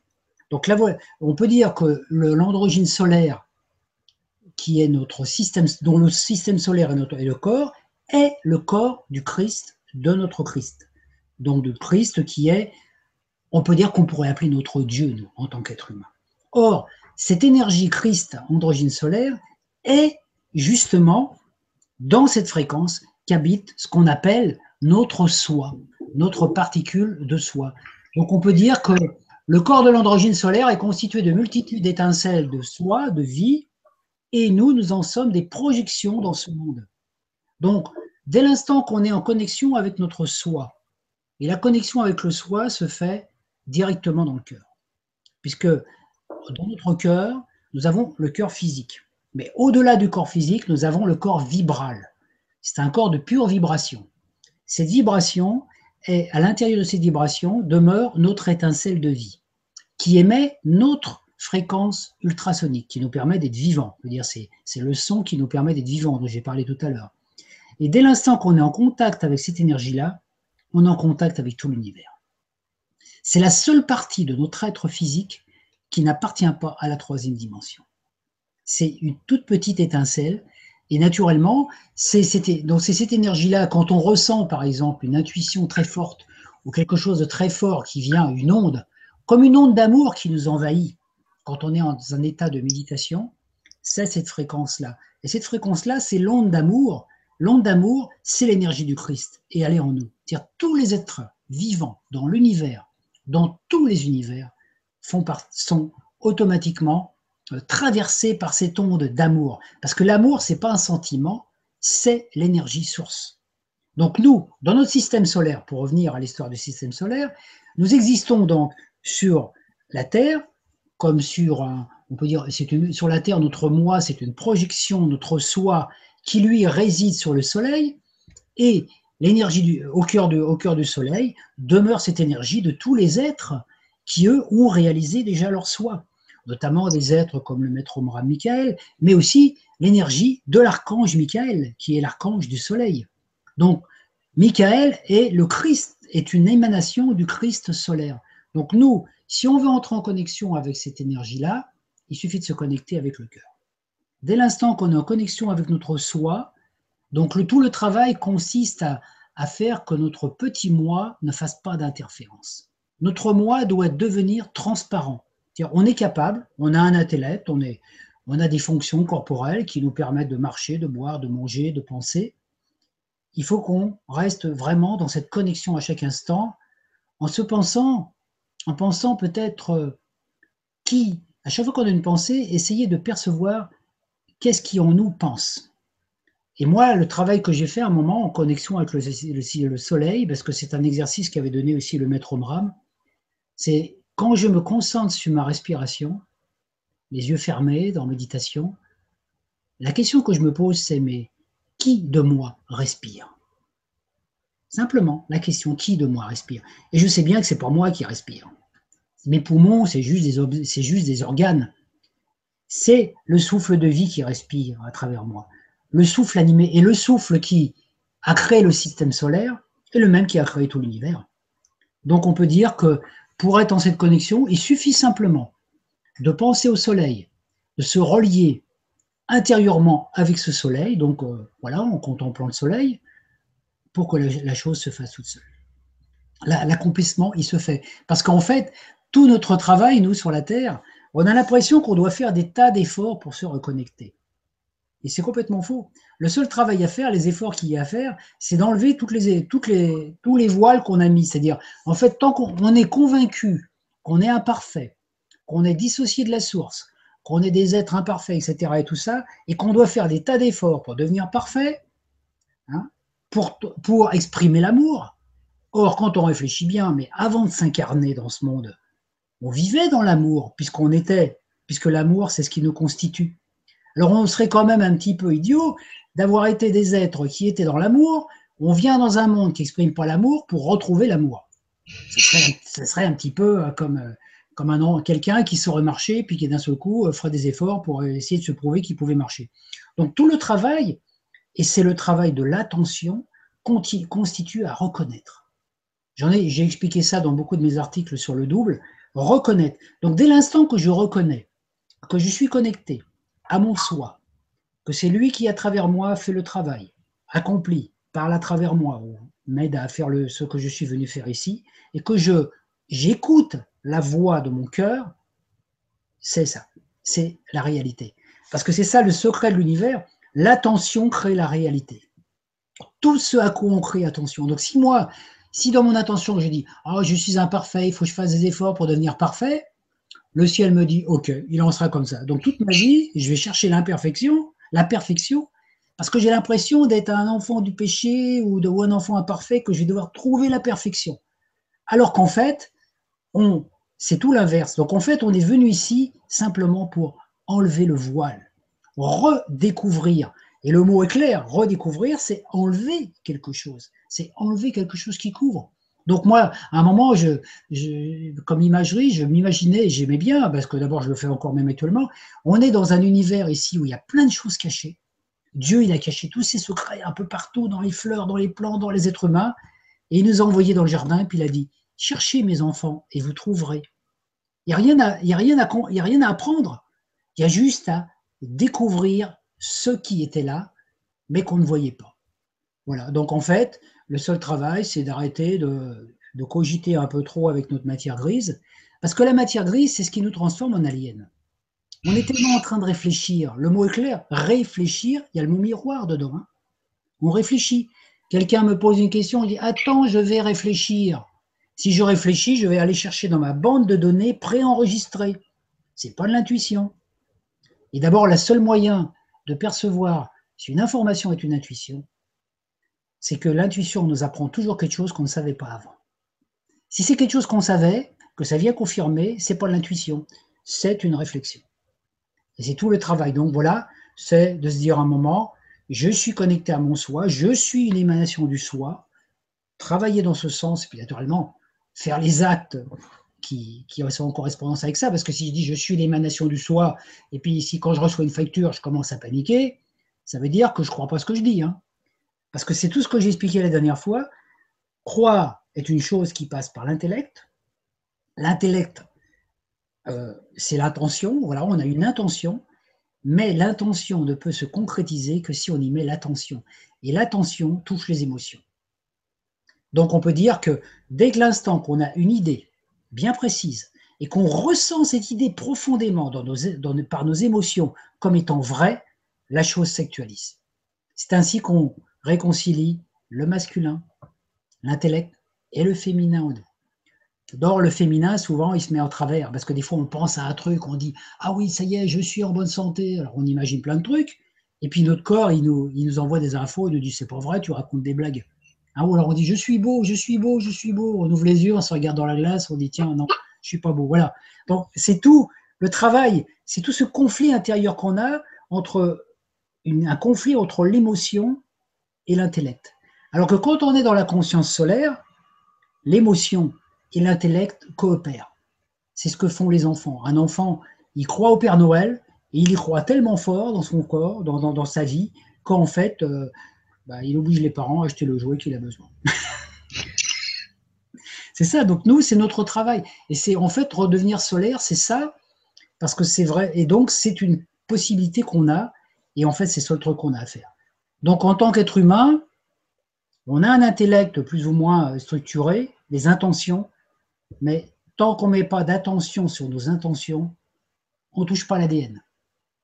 L'ADN ne peut être modifié que par, les, que par les émotions. Les émotions touchent, le sens, touchent notre corps éthérique et vont modifier notre ADN. Donc c'est pour ça qu'il y a des gens qui ont déjà, quand on est persuadé qu'une chose est vraie, quand on le sent vraiment par tout notre corps, notre vibration et tout, la chose s'actualise toute seule, sans aucun effort. C'est exactement ce que savent faire les enfants. C'est pour ça qu'on nous dit. Donc, alors que nous, on a fait une barrière entre ce qu'on veut et ce qu'on ressent. Donc, tout le travail à faire, c'est nettoyer les vieilles mémoires de l'émotionnel qui nous fait croire que, hein, comme on nous dit, euh, par exemple, dans notre monde actuel, euh, euh, voilà, nos rêves sont des illusions, etc. Et tout ça. Et quand on est enfant, euh, la plupart du temps, ce que les parents nous disent ou les éducateurs font un barrage qui nous coupe le plan émotionnel complètement. Hein, on rêve d'être, un artiste et nos parents nous disent bah, tu vas pas gagner ta vie comme étant un artiste, c'est pas possible, c'est impossible. Et puis à partir de là, ben, on passe 40 ans de sa vie à faire des démarches spirituelles et des démarches intérieures pour réussir à enlever la mémoire que nous ont balancé les parents ou les éducateurs. Donc le tout maintenant, c'est faire le ménage, dire oh, aujourd'hui, je peux faire le ménage mais il faut que les émotions soient en adéquation avec les pensées. Donc dès que je mets une intention et que j'aligne mon plan émotionnel dessus, je retrouve mon androgyna. Et si je retrouve mon androgyna sur le plan temporel, c'est ce qu'on appelle les âmes sœurs, hein, les, âmes jumelles. Hein. La flamme jumelle, elle est là. À partir de là, on est dans cette unité et les choses qu'on qu'on visualise, elles s'actualisent dans notre vie sans aucun effort. Après, loi, entre en place ce qu'on appelle la loi de grâce, qui est encore plus rapide et efficace que la loi d'attraction, puisque la loi de grâce, c'est c'est plus notre mental qui veut des choses, mais on laisse notre conscience divine, notre soi, de donner l'information qu'on a besoin. Donc, euh, par exemple, euh, moi, je pourrais, avec mon mental, dire tiens, j'ai envie d'une nouvelle voiture. je pourrais visualiser la voiture que je veux. Tiens, je veux telle voiture, telle couleur, etc. Ça peut se faire. Par la loi d'attraction, ça va se faire si je me, concentre suffisamment. Mais si je demande à mon soi, montre-moi la voiture qui correspond le mieux à mes véritables besoins, ça va être beaucoup plus rapide. La voiture qui va venir va être vraiment celle dont j'ai besoin pour l'instant, même si ce n'est pas celle que je rêvais. Et c'est comme ça que les choses deviennent de plus en plus simples. Moi, j'expliquerai peut-être dans quelques articles les choses que j'ai vécues là, lors de mon déménagement, emménagement, parce que j'ai vécu des trucs au niveau de la synchronicité, c'est la folie. Quoi. Et à chaque fois que j'étais pas dans ma synchronicité, je prenais des décisions que après j'étais obligé de rectifier en fait, et puis qui me compliquaient la vie. Alors que quand j'ai arrêté ça, les choses se sont faites toutes seules. Comme pour ma connexion Internet, par exemple. Mais bon. Donc voilà, rejoindre le soi, c'est ça, c'est rejoindre ce conscience solaire. On n'a pas besoin d'aller sur le soleil, puisque la Terre fait partie intégrante du système solaire. Nous sommes dans le soleil. Il suffit simplement d'y porter attention. Voilà, j'espère que ma réponse n'a pas été trop longue, parce que voilà. Ah bah, on va laisser le temps à, à Dani de la, de la digérer. J'ai à nouveau l'écho, euh, Christian. T'as pas remis ton, ah non, haut-parleur non, bon, non, je, me fais écho toute seule alors. c'est marrant, c'est toujours les premiers mots et après ça s'en va. Euh, en fait, moi j'avais envie de, de, compléter tout ce que tu, tu as dit là. Euh, pas parce que parce que peut-être Julien nous écoute encore, mais en, rappelant en fait, euh, bah, d'une part les, les outils qui permettent de travailler euh, sur l'ADN, les outils de Joël Ducatillon qu'il a présenté dans, je sais plus, c'était une vibra ou deux, je crois qu'il en a fait qu'une. Euh, donc ceux qui veulent justement faire ce, ce travail de déconstruction, de, de, de pelage de l'oignon, hein, pour, pour vous libérer un petit peu de toutes les, les, mémoires émotionnelles qui vous gênent et qui vous semblent peut-être un petit peu incrustées, euh, revisionner cette, cette vibra où, où, Joël Ducatillon vous expliquent les, les outils qu'a créé Joël et qui sont vraiment efficaces pour ça, et j'en parle en, connaissance de cause parce que j'en ai testé au moins deux. Euh, et d'autre part, euh, j'ai regardé ce matin la, la Vibra conférence que Julien a faite hier avec euh, Isabelle Padovani, que je trouve vraiment fabuleuse. Là, je parle de la femme et, je parle aussi de la conférence. Et puisque Christian parlait de ces différentes parts de nous euh, qui, s'opposent quelquefois entre euh, le, soi qui a une version des choses et puis le petit moi qui a une autre version. Vous verrez qu'Isabelle euh, a des, petites marionnettes très marrantes avec des gros yeux et qu'elle les fait dialoguer l'un avec l'autre. Et ça vous montrera vraiment d'une manière très concrète comment vous pouvez euh, pas, en fait, pas, pas dégommer parce que justement le but c'est de les accueillir avec douceur. Comment vous pouvez vous défaire de, de ces pensées et de ces croyances qui, à certains moments, euh, peuvent, vous sembler très, très, très euh, très ligotantes, très enfermantes, euh, sans forcément les, les, les, rejeter loin de vous à coups de pied, parce que justement c'est pas comme ça qu'elles vont partir, mais en les accueillant en vous, en écoutant ce qu'elles vous ont, ce qu'elles ont à vous dire, en cernant le besoin qui est derrière, et après, eh bien en fait en, en, en intégrant ça en vous. Voilà, c'est vraiment ce que j'ai retenu de de cette émission, c'est que le, le travail, euh, à la fois, c'est de se libérer d'un certain nombre de, de, choses euh, qui nous gênent, mais que cette libération, elle peut pas se faire en rejetant une part de soi-même, puisque que, comme elle l'explique, et je suis complètement d'accord avec elle, euh, on ne peut pas accéder à l'unité en excluant de soi euh, certaines parties dont on considère qu'elles qu'elles sont qu'elles sont pas aimables et, et qu'elles font pas partie de l'un. Si, si, si on veut incarner l'unité, si on veut incarner euh, euh l'amour, euh, c'est pas possible de le faire en en rejetant une part de soi. Voilà, que cette part, on la voit dans l'autre, que cette part, on la voit en soi, et souvent c'est lié. Et, donc voilà, je, je, parle de ça parce que j'y pensais tout à l'heure quand tu nous disais que de toute façon, euh, l'amour, on l'est, on l'est depuis le départ, euh, on l'était avant de s'incarner, on, on, on l'est toujours, on va retourner vers ça une fois qu'on sera désincarné. Et en fait, il n'y a pas de, il n'y a pas de séparation, il y a seulement des voiles. Et en plus, on a la chance de vivre à une époque où il y a tout un tas de, de, possibilités qui nous sont données pour, pour se défaire de tous ces voiles. Et ça, c'est c'est vraiment euh, un grand soulagement, voilà, de se dire qu'on n'a plus à traîner ça pendant des, des, incarnations et des incarnations, et que maintenant on peut en sortir beaucoup plus vite. C'est intéressant ce que tu dis par rapport à l'oignon, parce que j'ai des, des, trucs qui me sont passés là pendant que tu parlais. Parce qu'en fait, un oignon, quand tu retires les couches une par une, au, au, au milieu, il n'y a plus rien après. Hein. Quand une fois que tu retiré toutes les couches, il n'y a plus rien. Par contre, quand tu épluches un oignon, ça fait pleurer. Mm ça fait, pleurer. Donc en même temps, c'est là qu'on voit le, côté des émotions, justement aussi. Et puis, un truc intéressant, c'est que chacun a son oignon, et puis qu'on ne peut pas s'occuper de ceux des autres. D'abord, on nous dit souvent, des fois, bah, occupe-toi de tes oignons. Hein. Donc c'est un petit peu, chacun a son oignon, et puis à retirer ses, couches. Et en fait, c'est vrai que c'est qu'on est. Et moi, j'en parle souvent dans mes, dans, mes, dans, mes, dans mes textes, cette énergie que je sens, cette onde d'amour, Hein, c'est le home universel, quand il, a, quand il a touché les particules de vie, il a créé ces mélodies des sphères, ces, mélodies là où il y a chacun a sa partition. C'est cette espèce de grand opéra cosmique où on a tous notre partition à jouer. Alors naturellement, des fois, l'instrument il a un peu désaccordé, mais en fait, on, est vraiment là pour jouer cette partition et, et cette onde d'amour dans notre univers à nous ici euh, euh, manifesté, il s'est manifesté par l'énergie d'Eros, Cupidon. Or, Eros dans la mythologie, c'est le fils de Vénus le fils de la déesse de l'amour. Donc moi, c'est pour ça que j'en parle souvent de, cette énergie d'éros. L'éros, il passe à travers nous. D'abord, le mot éros, en anagramme, c'est aussi le mot oser. Et c'est le mot rose aussi, le rose, l'amour. Donc en fait, quand on est dans... Euh, moi, je, me rappelle ce personnage de Cupidon, quand je le voyais souvent, on, voit, on le voit souvent représenté avec sa petite flèche. Hein, Cupidon, Cupidon c'est un personnage, Eros, c'est un personnage qui est un peu... C'est un enfant qui aime bien s'amuser. Hein, dans l'Olympe, on le voit. Alors, quand il voit un dieu quelque part, paf, il y balance une flèche et le gars, il tombe amoureux. Et puis, quand on tombe amoureux, euh, on vit plein d'expériences, n'est-ce pas? On a tous fait des expériences dans ce domaine-là. Hein. Mais en fait, lui, ça l'amuse.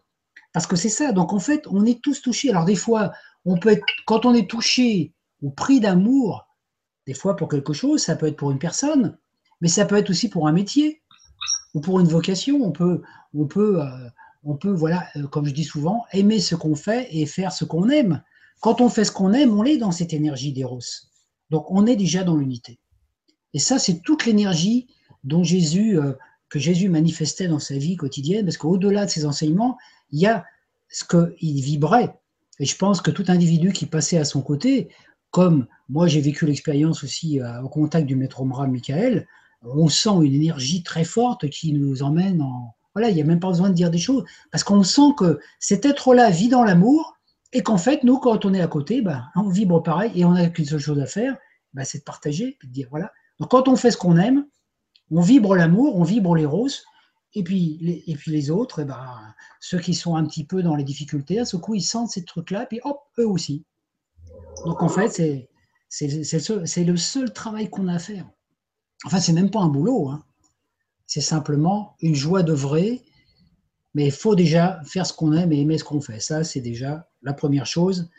Donc, c'est, je dis, c'est l'héros, c'est notre enfant intérieur. Hein.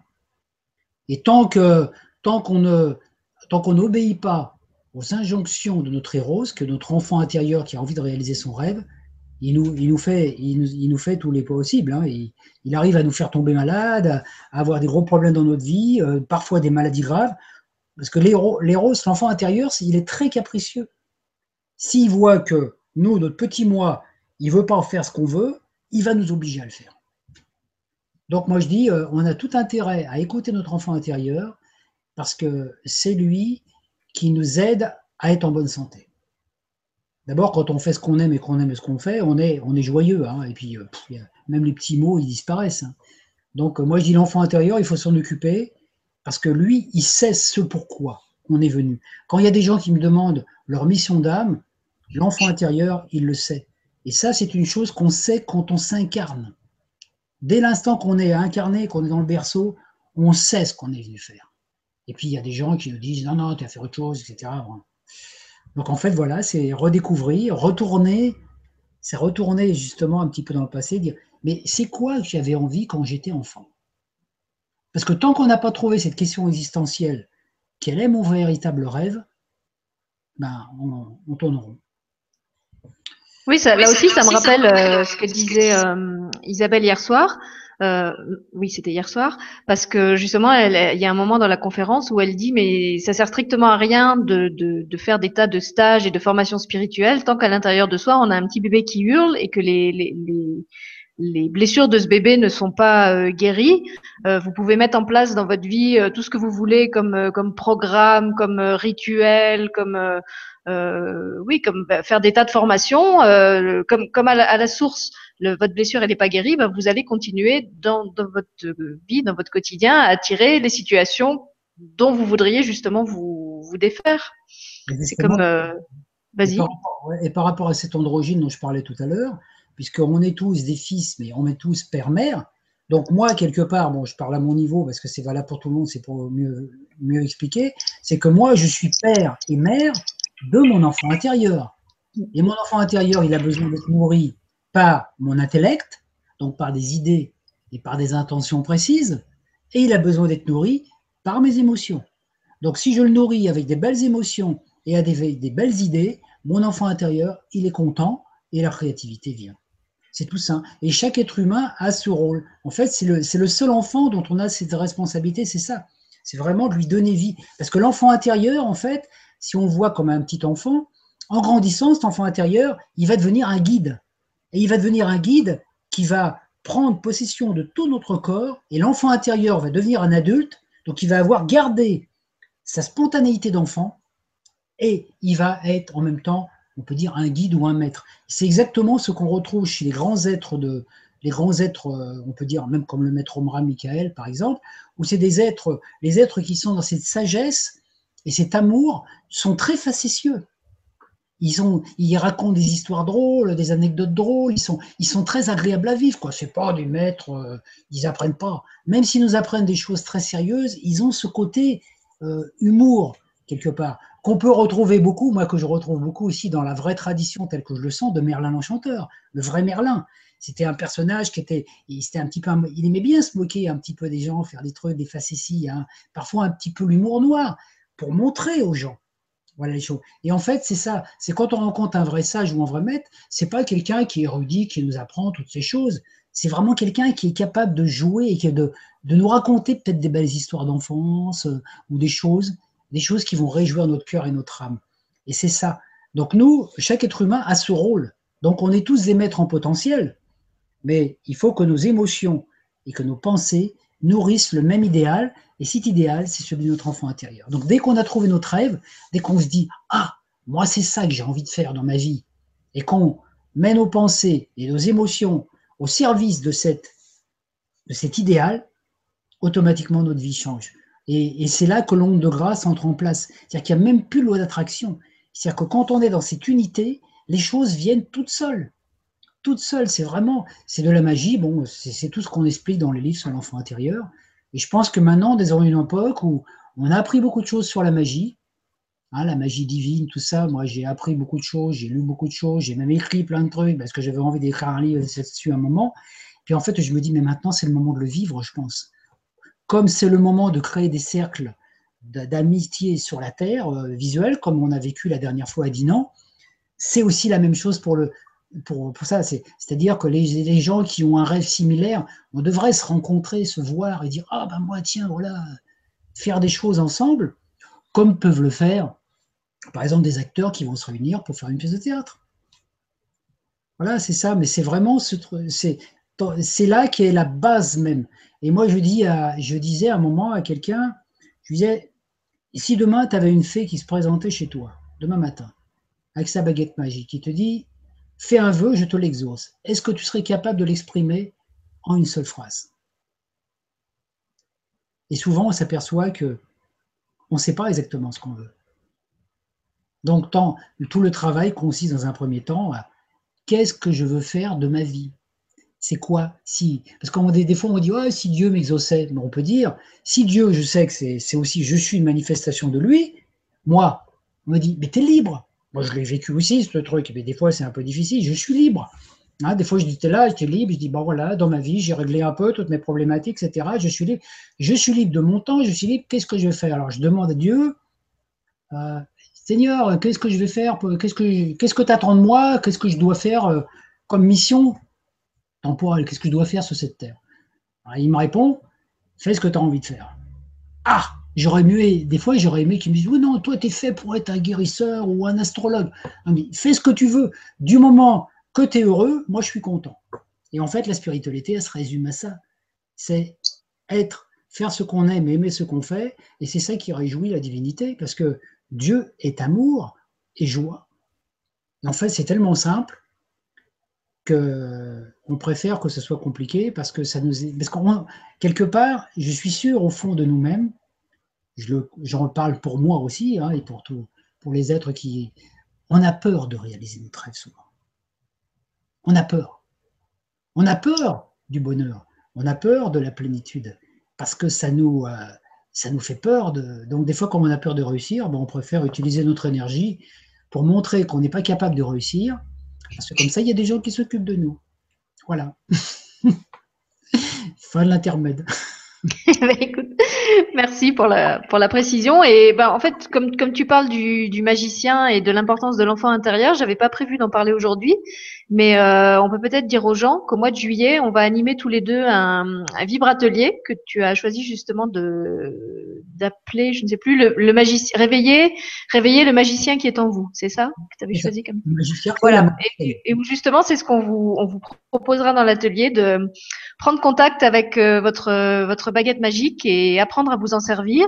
Et en fait, il y aura donc un atelier avec Christian, mais il y aura aussi plusieurs ateliers que je vais proposer avec d'autres intervenants. Il y aura huit ateliers en tout. Il y en aura un avec euh, Sophie Riel, il y en aura un avec Christian, il y en aura un avec d'autres gens euh, qui ont déjà proposé des, ateliers sur ma chaîne, comme Catherine qui est là aujourd'hui qui nous écoute, comme Nathalie Holstein qui vous avait fait travailler avec la, lumière. Et en fait, vraiment, le, fil directeur, le point commun à tous ces ateliers, ce sera vraiment ça. Ce sera de, vous ramener au, cœur de vous, exactement comme aujourd'hui on vous ramène au, cœur de vos origines, et de vous amener à contacter vos propres outils, vos propres richesses, euh, comme si vous étiez un, roi ou une reine et que vous appreniez à connaître votre royaume en fait. De quoi il est fait, quelles sont les parties du royaume qui sont en souffrance, quelles sont les parties qui sont déjà prospères, quelles sont les, choses solides sur lesquelles vous pouvez vous appuyer? Et quelles sont au contraire les, les blessures que vous avez à guérir? Donc euh, Sophie, par exemple, euh, va proposer un travail sur euh, l'estime de soi, comment euh, euh, consolider ou restaurer en soi l'estime de soi? avec Christian, on va travailler sur le magicien intérieur. Avec Catherine, on va travailler sur Oponopono. Enfin, je dis travailler, mais euh, vous me connaissez, vous savez qu'avec moi, on, travaille jamais vraiment. En général, on, on s'amuse plutôt. Et je pense que ça sera aussi ce qui, ce qui restera commun à, à ces, ces ateliers-là, que vous les fassiez avec vos enfants ou, ou entre adultes. Le but, c'est vraiment ça, que vous recontactiez votre enfant intérieur, ou, ou, que vous, si vous l'avez déjà contacté, que vous, que vous le preniez avec vous et que vous, vous partagiez ce moment avec, avec lui ou avec elle. Et que, que voilà, vous, puisque ça sera au, au moment du, du, début des vacances pour beaucoup de gens, que, que vous preniez ce, ce moment pour, euh, pour vous faire ce plaisir, pour prendre soin de cet enfant intérieur et euh, pour jouer avec lui, pour écouter ce qu'il a à vous dire avec plein d'outils différents qu'on vous, qu'on vous mettra à disposition et dont chaque fois vous serez libre après de, de continuer à vous servir euh, ou pas. Voilà. Je voulais te dire quelque chose. Euh, je vois dans les questions, là, il y a des gens qui posent des questions, bon, qui peuvent avoir des réponses. Il y a des réponses qui peuvent être très succinctes, mais qui peuvent être, c'est intéressant, intéressant de Eh ben, dis-moi, je les, je les sélectionne si tu veux, dis-moi qui tu peux répondre. On peut les prendre même dans l'ordre, tu vois, tu vois, cette question, là, par exemple, là. De Thérèse, la première? Parce que je vais répondre d'une façon très simple. Vas-y. Parce que c'est bien que les gens ils aient aussi un petit peu de, de réponse, parce que je vois qu'il y a plusieurs personnes. Donc on peut prendre celle-là, là, c'est de Villieu Thérèse, c'est ça? Voilà, alors je la sélectionne, elle, elle, va se mettre en bleu en haut. Tu la lis ou je la lis? Ah non, c'est pas ce que j'ai fait, moi ça m'a. Attends. Alors, la question de Thérèse, c'était Bonjour Christian et Sylvie. Pourquoi faut-il que nous expérimentions? J'ai beaucoup de mal à le comprendre. Et pourquoi nous a-t-on enfermés dans cette matrice avec des entités qui ne veulent pas que l'on évolue? Merci pour votre présence. Thérèse, bravo. Donc ça, ça, rejoint un peu ce que tu disais tout à l'heure en disant euh, c'est un petit peu tordu de penser qu'on est l'amour, qu'on est venu dans un monde où on a oublié qu'on est l'amour pour se souvenir qu'en fait on est l'amour.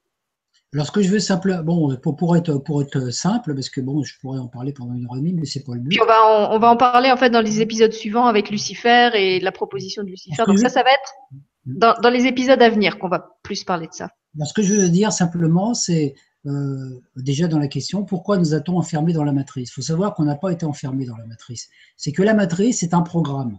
Hein, on en parlera dans les prochaines, justement. C'est un programme, c'est une expérience, on peut dire, moi j'appelle ça Luna Park. Hein. La matrice, c'est un Luna Park qui a été créé par l'énergie luciférienne et qui nous a invités. Il a dit, hey, les gars, vous voulez pas expérimenter les manèges un petit peu? Et puis nous, il est rentré dedans. On a accepté de rentrer dans Luna Park. Et puis une fois qu'on est rentré dedans, ben, il a fermé la porte. Alors naturellement, il y a une partie de nous on a perdu un petit peu notre mémoire, mais on n'a pas été enfermé. Si on est là, c'est qu'on a choisi de l'être. C'est-à-dire qu'on a choisi d'expérimenter la dualité pour retrouver l'unité. Alors naturellement, on peut avoir l'impression qu'il y a des énergies, des, énergies, des entités qui ne veulent pas qu'on évolue. Et sûrement, les entités qui ne veulent pas qu'on évolue, c'est ceux qui ont été créés en même temps que la matrice, par aussi nos propres pensées. Donc on peut dire, voilà, parce que eux, euh, si, tout le monde s'en va de, cette matrice, il n'y aura plus personne. Donc eux, qu'est-ce qu'ils vont faire? Ils vont s'ennuyer. Hein, eux, c'est les, entités, ce sont ceux qui ont créé les manèges. Hein. Chaque, chaque entité, voilà, il y en a un qui a les autotamponneuses, l'autre il a le train fantôme et tout. Nous, on vient là, on dit, oh là là, puis après on dit, bon, on s'en va, mais eux, qu'est-ce qu'ils vont faire de leur manège? C'est pour ça qu'ils ne veulent pas qu'on s'en aille. Mais en fait, on est libre de partir quand on veut. Voilà, voilà, ça on va vous en parler dans les, épisodes suivants avec le rôle des, martiens, de Lucifer et, et, tous les programmes justement qui ont été créés euh, autour de la Terre. Alors la question suivante, merci Christian, un CD, un DVD, ce serait un bonheur, un jour peut-être. Il euh, faut savoir, euh, Bernard, c'est ça? Que ça, Bernard, oui. Ça, ça fait partie de mes, rêves un jour. J'ai toujours rêvé, j'aurais voulu toujours faire un, CD ou un truc là-dessus. Bon, faut, je, ne m'y connais pas suffisamment au niveau technologique pour mettre ça en place. Mais bon, j'ai euh, déposé ça euh, dans la banque cosmique. Euh, c'est vrai que ça plairait un jour de faire ça avec des belles images et tout pour pouvoir faire rêver un petit peu ou, même sous une forme peut-être juste de CD. Parce que ça pourrait me permettre à des gens peut-être qui ne sont pas trop dans, dans les choses comme ça, Internet et tout, bah, de pouvoir aussi écouter ces choses. Donc c'est une chose qui est, si ça se présente, si, si toi-même connais des informations, à des informations pour mettre ça en place, moi je suis partant pour ce genre d'expérience parce que c'est vrai que c'est intéressant. Voilà. Oui, et puis comme tu dis, si, tu as envoyé l'intention, ça va, ça va arriver. Moi, ça fait plusieurs fois aussi que des, des gens me disaient euh, que je devrais faire des CD parce qu'ils aiment bien m'écouter lire et tout ça. Donc, pareil, j'avais envoyé l'intention là-haut. Et un jour où je faisais euh, une intervention dans une librairie pour présenter un de mes livres, euh, il y a une dame dans le public qui m'a dit, mais vous savez, je connais un ami, il a un studio. si vous voulez, je peux vous mettre en contact avec lui pour, pour faire un enregistrement. C'est pas compliqué. Et donc, tous ces tout s'est tout s'est fait comme ça d'une manière très simple. Et bon, là, t'as pas encore les, les, CD, mais il y a quand même tous les enregistrements MP3 qui sont faits à partir des vibraconférences. Là, je crois que ça, ça a pris un petit peu de retard parce que l'équipe technique euh, a plein d'autres choses euh, urgentes à mettre en place actuellement. Mais je pense que Stéphane a toujours le projet que chaque vibraconférence soit après disponible sous forme de MP3. Euh, et donc, justement, les gens qui peuvent pas accéder à ce que tu dis sous forme de vidéo, ils pourront après écouter ça en MP3 en faisant leur jogging dans leur voiture, dans leur bain. la forme parce que c'est ça, c'est la bonne pour eux. La chose qui nous manque, enfin la seule chose qui nous manque, nous, c'est le moyen technologique pour l'instant, parce que moi, je suis pas trop versé là-dedans, je peux pas trop m'occuper de ça. Mais c'est vrai que s'il y a des gens qui sont dans ces énergies-là, en coopération, faire des choses, ça serait sympathique, parce que c'est vraiment euh, chacun sa part, quoi. Et c'est vrai que moi, en technologie, euh, informatique et tout, je suis pas trop trop doué, euh, j'y prends pas trop de temps parce que je suis trop occupé comme ça. Mais c'est un truc qui, qui fait partie de mes de mes rêves aussi. Voilà. Oui, et puis comme tu dis, quand on voit une, intention à l'univers, euh, il, il, te renvoie la balle, quoi, à un moment. Pas forcément au moment et sous la forme où tu l'attends. Euh, moi, je sais que par exemple, j'avais j'avais aussi envoyé l'intention euh, à l'univers en disant bon, écoute, euh, moi écrire des livres, je trouve ça super, mais vraiment tout le côté euh, communication, pub, tout ça, c'est vraiment pas un truc qui m'intéresse. Si tu peux m'envoyer des gens qui s'occupe de ça pour moi, ce serait vraiment super parce que déjà je les écris, euh, je fais les illustrations, je les édite et puis vraiment avec ça j'ai assez, j'ai pas envie après encore de, de, faire des campagnes de pub. Et qu'est-ce que l'univers m'a envoyé? Pas quelqu'un qui faisait des campagnes de pub, il m'a envoyé le grand changement. Donc euh, quelque part quand le quand, quand, quand le message est lancé, voilà, c'est comme une bouteille à la mer, vous la lancez, vous savez pas à quel moment elle va vous revenir et avec quoi dedans, mais au moment juste, euh, si, vous restez ouvert, la, réponse, euh, la réponse arrive. Ça vient pas toujours vers la forme qu'on veut, parce que moi, quand j'ai, moi, ça fait des années que j'écris. Quand j'ai commencé à réécrire mes textes l'année dernière sous la presse galactique, c'était vraiment, euh, ça fait longtemps que j'ai envie d'écrire un livre, mais j'ai tellement d'informations qui viennent qu'il faudrait que je recoupe tout en chapitres. Et là, j'arrive pas parce que j'ai quoi de faire un livre, mais j'arrive pas à trier les articles parce qu'il y en a trop. Donc en fait, c'est pour ça que la presse galactique a été très bien pour moi, parce que c'est un moyen de passer ces infos sans nécessairement écrire un livre. Et peut-être qu'un jour, euh, quelqu'un viendra m'aider à écrire le livre, peut-être. Mais bon, c'est pas très utile, puisque euh, ça passera peut-être plus sous la forme de vidéo ou de conférences, on verra. Oui, c'est ça qui est extraordinaire, c'est que si on raisonne avec notre mental, on, comment dire, on va enfermer le, la façon dont, ça doit se passer dans, dans, dans, un certain cadre. On va dire voilà, ça doit arriver à telle date et ça doit se présenter sous telle forme. Alors que si on laisse le, la possibilité ouverte, c'est comme ce que tu disais tout à l'heure avec la voiture, l'univers il va vraiment nous apporter la réponse qui est la meilleure, qui sera pas forcément celle à laquelle on a pensé. Et heureusement, parce qu'en fait avec notre petit cerveau, on n'avait pas l'esprit assez grand, enfin si, on avait l'esprit, mais on n'avait pas le cerveau mental assez grand euh, pour trouver la solution à laquelle l'univers a pensé pour nous. Et euh, si, on s'en remet à cette euh, magnanimité, à, cette bonté de l'univers, et ben finalement, souvent on reçoit des cadeaux beaucoup plus gros que ceux qu'on se serait fait à soi-même. Ah ben c'est ça, c'est vraiment se laisser mettre l'intention puis laisser les choses venir. Et c'est moi, c'est ce qui s'est passé avec la presse galactique. Et je remercie Stéphane, la presse galactique, Louis, et puis tous ces gens qui ont travaillé là-dessus. Parce que franchement, euh, c'est vrai que ça a été pour moi un moyen de, partager des choses, parce que je suis dans ma phase de vie où je peux partager. Mm. Donc alors maintenant, voilà. Euh, alors voilà, continue à partager. Il y avait une question de Artimori sur l'Agartha. Donc il nous dit merci Sylvie et Christian pour cette conférence et pour ce beau voyage compté. Merci Artimori. Je ne sais pas trop pourquoi, je suis attirée par le monde d'Agartha. Comment peut-on savoir si on a un passé là-bas? Et peux-tu nous parler un peu de cette civilisation?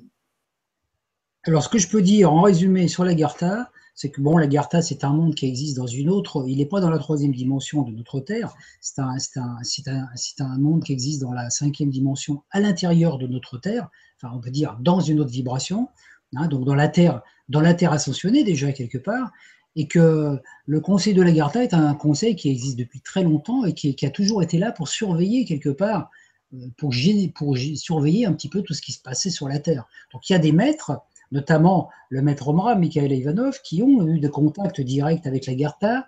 Certains ont eu des contacts directs, mais il y a beaucoup d'individus incarnés sur Terre qui ont des correspondances avec l'Agartha parce que soit qu'ils ont une partie d'eux qui y est, soit qu'ils ont peut-être été en contact avec ces forces-là dans d'autres civilisations, ne serait-ce qu'en Égypte ou, peut-être même à l'époque de l'Atlantide. Donc ce qui est important, c'est de savoir, dans la question, par exemple, on euh, euh, me dit, euh, comment peut-on savoir si on a un passé là-bas? Je pourrais dire, c'est pas un passé, parce que, comme je dire, l'Agartha est au-delà, est au-delà des mondes dimensionnels. Donc si tu as un contact direct encore, une, une attirance pour l'Agartha, maintenant dans cette incarnation, hein, chose que je comprends bien parce que moi je suis énormément attiré aussi par ces énergies-là, c'est que parce qu'il y a une partie de toi qui y vit, non pas dans le passé, mais qui y est encore. Donc il y a une partie de ton être-té qui, en Agartha, accomplit un travail spécifique et peut-être avec lequel tu peux entrer en contact et qui, peut être aussi une source d'inspiration pour toi. Donc c'est pas le passé, c'est quelque chose qui est encore réel qui est dans le présent. Si tu n'avais pas du tout de, contact, on peut dire, de vibration, d'affinité avec les Gartha, euh, tu n'y penserais même pas du tout, tu ne sauras même pas ce que c'est. Donc c'est vrai que c'est. Donc dès l'instant qu'il y a quelque chose comme ça qui nous titille un petit peu, que ce soit la Gartha, que ce soit Shambhala, hein, que ce soit l'Atlantide ou chose, c'est sûr que c'est qu'il y a un lien de cause à effet. On est lié multidimensionnellement avec une autre partie de nous qui demeure dans cette dimension et avec lequel on peut être en contact sans même le savoir. Ça se passe peut-être pendant la nuit ou autre. Donc, cette civilisation, cette, cette, cette sphère d'Agartha est une sphère, il y a, il y a, des énormément d'initiés dans ce, dans ce monde, mais ils sont chargés de régir certains paramètres de la Terre.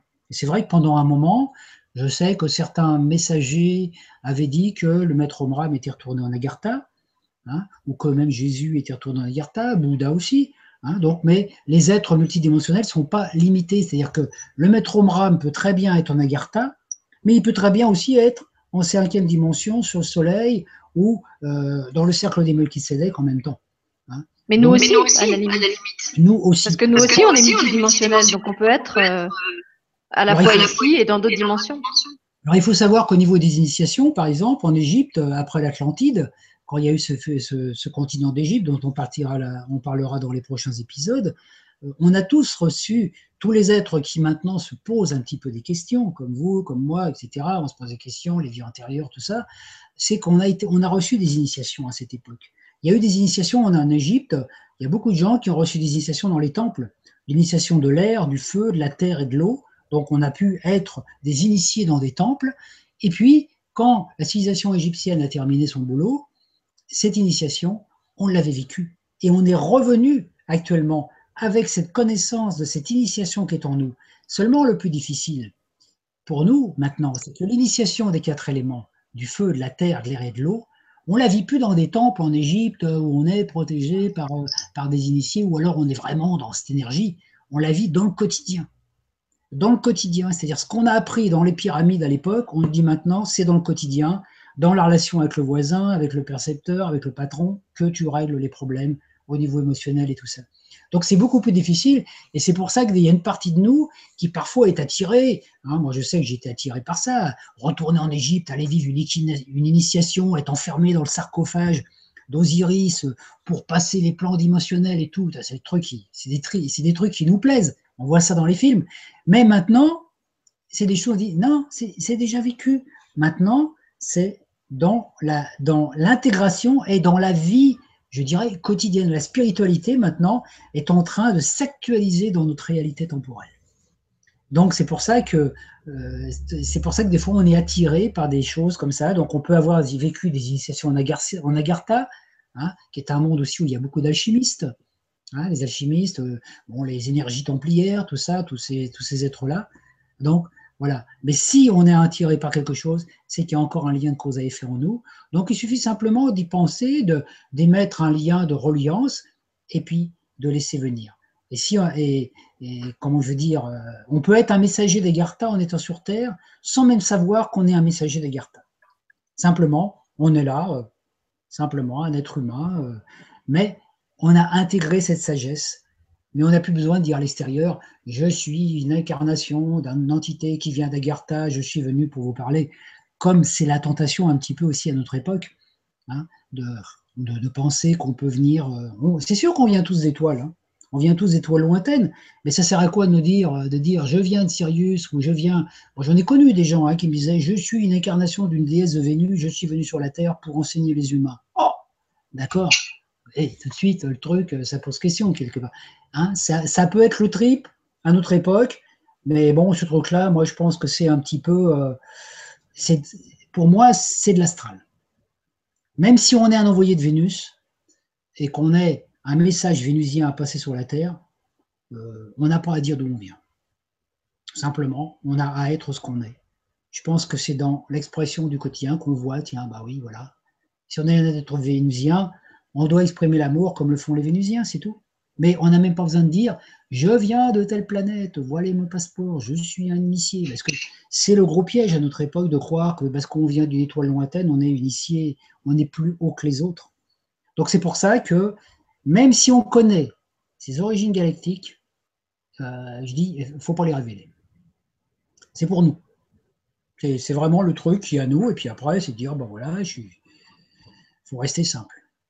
Voilà.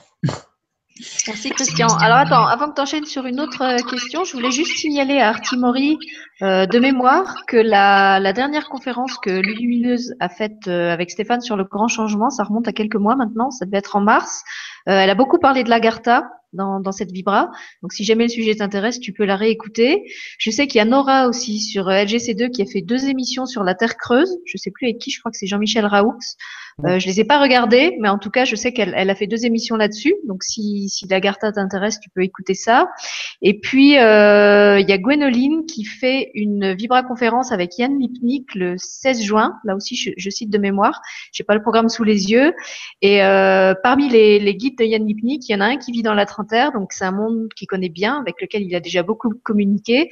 Et je pense que si tu as des questions euh, par rapport à l'intraterre, mais tu peux les poser en direct euh, pendant le, la Vibra avec Yann Lipnik. Et tu peux aussi lire tous ses livres parce qu'il en parle beaucoup euh, dedans. Voilà. Alors après, tu voulais répondre à qui encore, Christian? Donc il y avait. Après, on avait des compliments. Donc il y avait Sadia qui nous disait c'est magnifique, merci. Donc je pense qu'elle parlait du du récit à deux voix.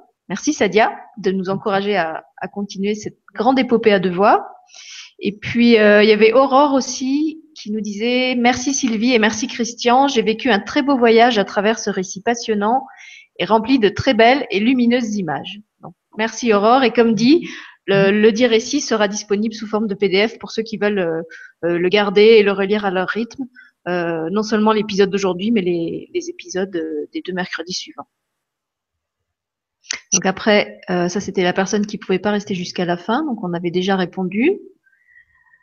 Après, alors après, il y a, y a, la question de, de mon ami l'archange Gabriel. Je lui avais fait un petit coucou la, la dernière fois dans la, le dernier atelier, mais je ne sais pas si tu veux répondre à cette question-là, Christian. Tu la vois? Une question très révélateur, là, c'est ça? Oui. La théorie des cordes, le principe des fractales, l'implication quantique, les vibrations fondamentales, la réincarnation de la psychose, la conscience absolue. Bon, ben, c'est évident que là, c'est une question quand même relativement. C'est une question sans être une question en fait, hein, parce que c'est. Oui, parce qu'en fait, il n'y a même pas de question. Euh, mais je crois qu'il a complété plus loin, voilà, en disant et j'ai bien aimé. Donc je pense qu'il voulait dire que dans ce que tu dis, ça, ça le renvoie à d'autres, euh, à d'autres, euh, comment dire, pas connaissances, mais oui, d'autres sujets comme la théorie des cordes, les fractales, l'intrication quantique. En fait, je sais pas à quel moment il a écrit ça et, et en réaction à quoi. Que tu es en train d'expliquer? Ce que je pourrais simplement dire par rapport à tout ça, bon, moi, j'ai quand même euh, plongé un petit peu dans tous ces trucs quantiques, tout ça et tout ça, bon, la théorie des cordes et tout ça. Mais bon, ce sont des choses, comment je veux dire, j'en parle un petit peu des fois dans mes articles d'une façon très simple, parce que moi, mon but, c'est de, de, de pouvoir euh, que les informations soient comprises par la majorité des gens. Donc c'est vrai, dès l'instant qu'on parle de fractal, de cordes et tout, il y a des gens qui comprennent rien, qui, qui peuvent pas comprendre parce qu'ils n'ont pas lu tous ces trucs et qu'ils n'ont pas nécessairement même envie de, les lire. Donc euh, ça, c'est des sujets que je peux, que je traite parfois. J'en ai parlé dans de, physique quantique dans dans certains de mes articles sur mon blog, mais je peux pas en parler en direct comme ça parce que ça ferait trop, trop de, ça serait trop compliqué, quoi. Je dirais que dès l'instant qu'on rentre là-dedans, on va, on va dans des, dans des explications qui sont relativement complexes. Et il y a, déjà beaucoup d'informations sur des vidéos sur Internet là-dessus. Hein, par rapport à des gens qui sont quand même assez compétents. Donc voilà, c'est pour ça que moi, ça, c'est quelque chose que je connais, mais je ne veux pas rentrer dans, un, dans des explications trop compliquées hein, dans, enfin, dans, dans, dans, ce que je veux faire moi. Hein, voilà, c'est. Voilà, d'autant que là, on, on, est quand même sur une chaîne et dans une émission où on essaye d'intégrer au maximum les enfants. Et c'est vrai qu'on va peut-être pas entrer dans des dans des sujets très très complexes et très abstraits parce que c'est pas vraiment le, le bon endroit pour le faire, à mon avis. Ah, je voulais simplement dire un petit truc là. Vas-y. Un seul coup. J'ai vu récemment un film qui s'appelle À la poursuite de demain. Un, poursuite, un film qui a été fait avec Walt Disney et puis George Clooney. Alors je me suis dit, bon, Walt Disney. Eh ben, j'ai été très surpris de ce film. Parce qu'il y a des trucs sur la pensée positive et tout dedans qui sont super.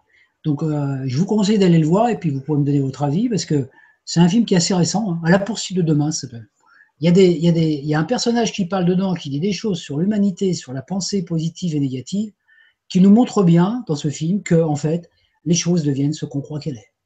C'est vraiment bien fait. J'ai trouvé que c'est, je sais pas, voilà. C'est une info qui me revient là. Euh, si vous avez l'occasion de le voir, euh, moi je trouve que c'est un beau film. Eh bien, puisque tu parles de film, en fait, je vais te lire le commentaire de d'Edwige. Bonjour Edwige. Donc Edwige, c'est la dame qui avait proposé l'atelier sur le massage et les mandalas qui nous dit Je suis allé voir le film en quête de sens. J'invite tous ceux qui ne l'ont pas vu à y aller. Oui, comme tu dis, Sylvie, tout ce qui est dit dans le film, je le sais, je l'ai entendu ou lu, reste à agir, à aller chercher au fond de soi et à expérimenter. Donc, je pense qu'elle elle réagit par rapport à l'histoire de la baguette. Quand on disait, on, on sait qu'en théorie, on a tous la baguette du magicien, mais on ne sait pas forcément s'en servir, ou on n'ose pas forcément s'en servir. Et euh, voilà, je pense qu'elle réagit euh, par rapport à ça.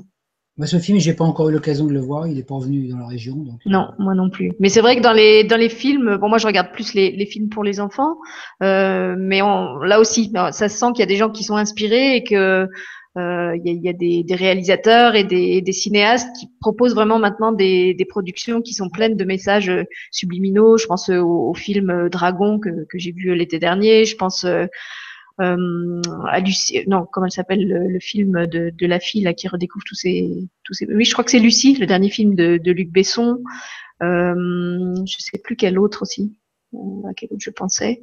Il y avait un autre. Bon, ça m'est sorti de. Mais oui, voilà, c'est vrai que à travers le cinéma aussi, euh, on a beaucoup de choses à. En fait, ce film-là, La poursuite de demain, j'ai trouvé qu'il était bien fait parce qu'il y avait vraiment des trucs intéressants dedans. Voilà. Donc, euh, alors, on en est où là Alors après, il y avait Isabelle aussi, tu veux peut-être lui répondre, qui disait le mot Dieu mis à toutes les sauces me gêne. Ne pourrait-on utiliser un autre mot? Alors déjà, Isabelle, si tu as bien écouté, au début, Dieu ne s'appelle pas Dieu, il s'appelle l'être des êtres dans le, dans le récit de Christian. Voilà, donc on peut l'appeler le grand architecte, le grand créateur. Des fois, je l'appelle le big boss aussi, moi. Non, c'est bien. Voilà. Mais c'est un peu ça. C'est sûr que le mot Dieu, il a été un petit peu euh, utilisé d'une façon un petit peu bon, pris dans les croyances et tout ça. Donc le tout maintenant, c'est, moi je dis euh, l'être des êtres ou, ou, simplement la présence. Moi je l'appelle aussi la présence, euh, la présence divine ou je suis.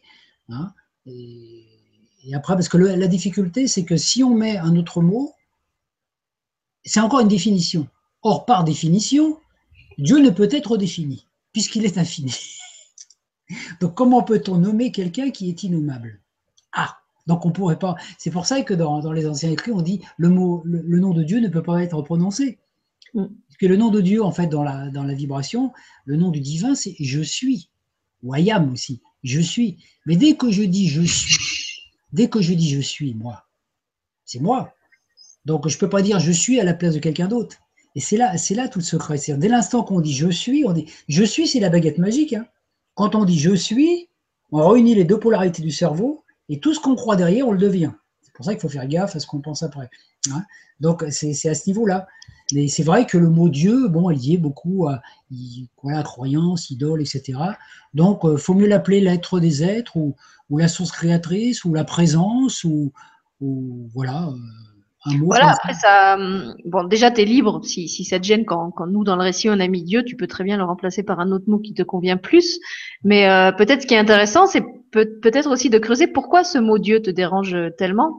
Si, si je renvoie à nouveau à la, la conférence avec Isabelle Padovani hier, quelle est la, la croyance ou quel est le, le personnage que ça active en toi, quelle est l'émotion euh, que ça que ça réveille euh, parce que par exemple, moi, quand on dit Dieu, c'est un mot qui me pose pas de problème, pas plus que l'être des êtres euh, ou un autre. Donc pourquoi ce, mot-là te, fait plus réagir que que si on avait mis, comme dit Christian, la source ou l'être des êtres? Il y a peut-être quelque chose dans ton dans ton vécu ou dans tes mémoires qui t'invite à aller creuser euh, un peu ça et, et, voir où le bas blesse. De toute façon, ce, ce nom, il est toujours dérangeant quelque part pour une bonne partie de l'humanité parce que le mot Dieu, c'est comme Dieu a été créé dans, par les religions, enfin par certaines religions, comme étant un être supérieur qui était assis sur un nuage qui nous dominait quelque part, hein, comme on voit aussi un peu dans l'Ancien Testament, euh, on, a, on, a, toujours l'impression qu'il euh, y a Dieu et nous. Donc c'est vrai que quand on est dans la conscience de on est l'incarnation du vivant, moi je l'appelle le vivant aussi, c'est bien, le vivant. Dieu, c'est le vivant. Et je suis le vivant. Je suis la voilà. Et, c'est intéressant, parce que le mot Dieu nous amène toujours, toujours l'impression, même quand on utilise le, mot soi, on a toujours l'impression qu'il y a moi et soi. Il y a moi et quelqu'un d'autre. Mais c'est qui ce quelqu'un d'autre, quelque part? C'est pour ça que ça nous maintient dans la dualité, alors qu'en fait, euh, le mieux, à un moment, c'est d'arriver à dire, euh, voilà, c'est l'être. Je pense l'être, l'être, l'être. Et l'être au présent, ça se dit je suis. Hein. Donc, j'ai même plus besoin de dire je suis Dieu, c'est je suis. Et puis après, tout ce que je dis, euh, je l'assume. voilà, bah, oui, vous pouvez relire aussi les, les super livres de, de, conversation avec Dieu, où justement il y a pas mal de croyances sur euh, l'image ouais. qu'on se fait de Dieu qui, super, qui, partent, euh, qui partent en fumée et, et, qui sont en plus justement pleins d'humour et, et, de vérité profonde à la fois. Alors, bah, j'en profite pour te lire la réponse d'Edwige.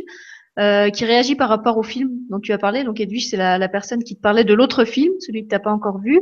Et elle nous dit, ma sœur m'a parlé de ce film avec Georges Clooney hier. Elle a dit la même chose que toi, Christian, qu'il y a de beaux messages dedans. À aller voir. Merci à tous les deux et bis du cœur. Voilà, bah, c'est bien. Voilà, comme quoi, hein, toi, la réponse vient tout de suite. Hein.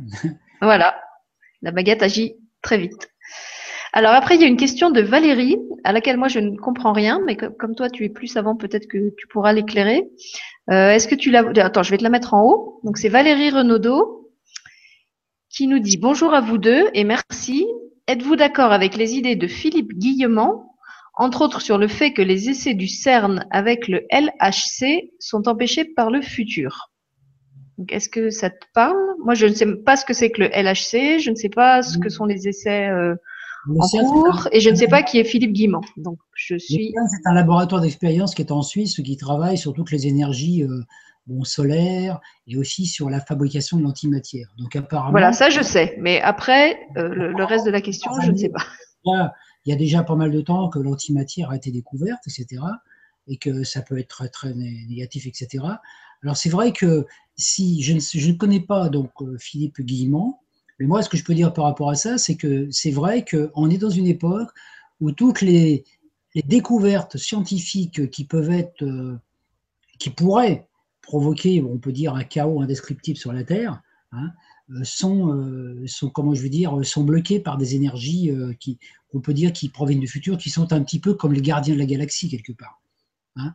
Parce que c'est vrai que moi, d'après d'après ce que j'ai ressenti hein, dans, dans, cette époque atlante, atlantéenne, dont on parlera aussi dans les prochaines fois, c'est qu'il y a certainement eu des manipulations au niveau des, au niveau des trous noirs par les Atlantes scientifiques qui étaient super branchés, il y en a certains, qui, et qu'en fait, euh, on a provoqué des trous. Parce que les trous noirs, dans un trou noir, il y a énormément d'énergie, de l'antimatière.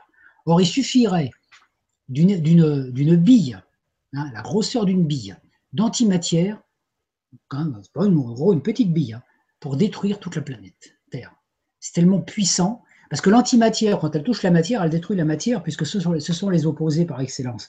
Donc l'antimatière ne peut être maintenue dans notre monde que lorsqu'elle est dans des, dans des énergies de vide. Par exemple, si on dit les particules antimatière, elles sont dans des énergies de vide d'air. Hein. Donc si cette énergie de vide d'air était enlevée, pour une raison ou pour une autre, bah, naturellement, là, ça ferait exploser les choses. Donc, on découvre des choses, puisqu'on est dans un monde technologique et dans un monde qui est lié aux énergies euh, lucifériennes qui sont aussi la technologie de pointe et qui peut nous amener justement à de l'autodestruction. Donc c'est évident qu'il peut y avoir des forces galactiques, des êtres d'autres plans qui évitent justement euh, la découverte de certaines choses qui pourraient euh, provoquer des catastrophes sans nom, alors qu'en fait on est juste à, même à une époque où justement il y a cette transmutation, cet avènement qui est en train de se faire. Donc je pense que c'est possible. Après, dans les détails, je ne peux pas dire comment ça se passe. Hein. Mais maintenant, on est dans une époque comme ça quand même, où euh, si on découvre des choses qui sont trop dangereuses, je pense que les scientifiques qui font ça seront bloqués d'une façon ou d'une autre pour que ça puisse pas se, manifester, parce que ça mettrait en l'air euh, tout le travail, bah, tout le travail du grand changement.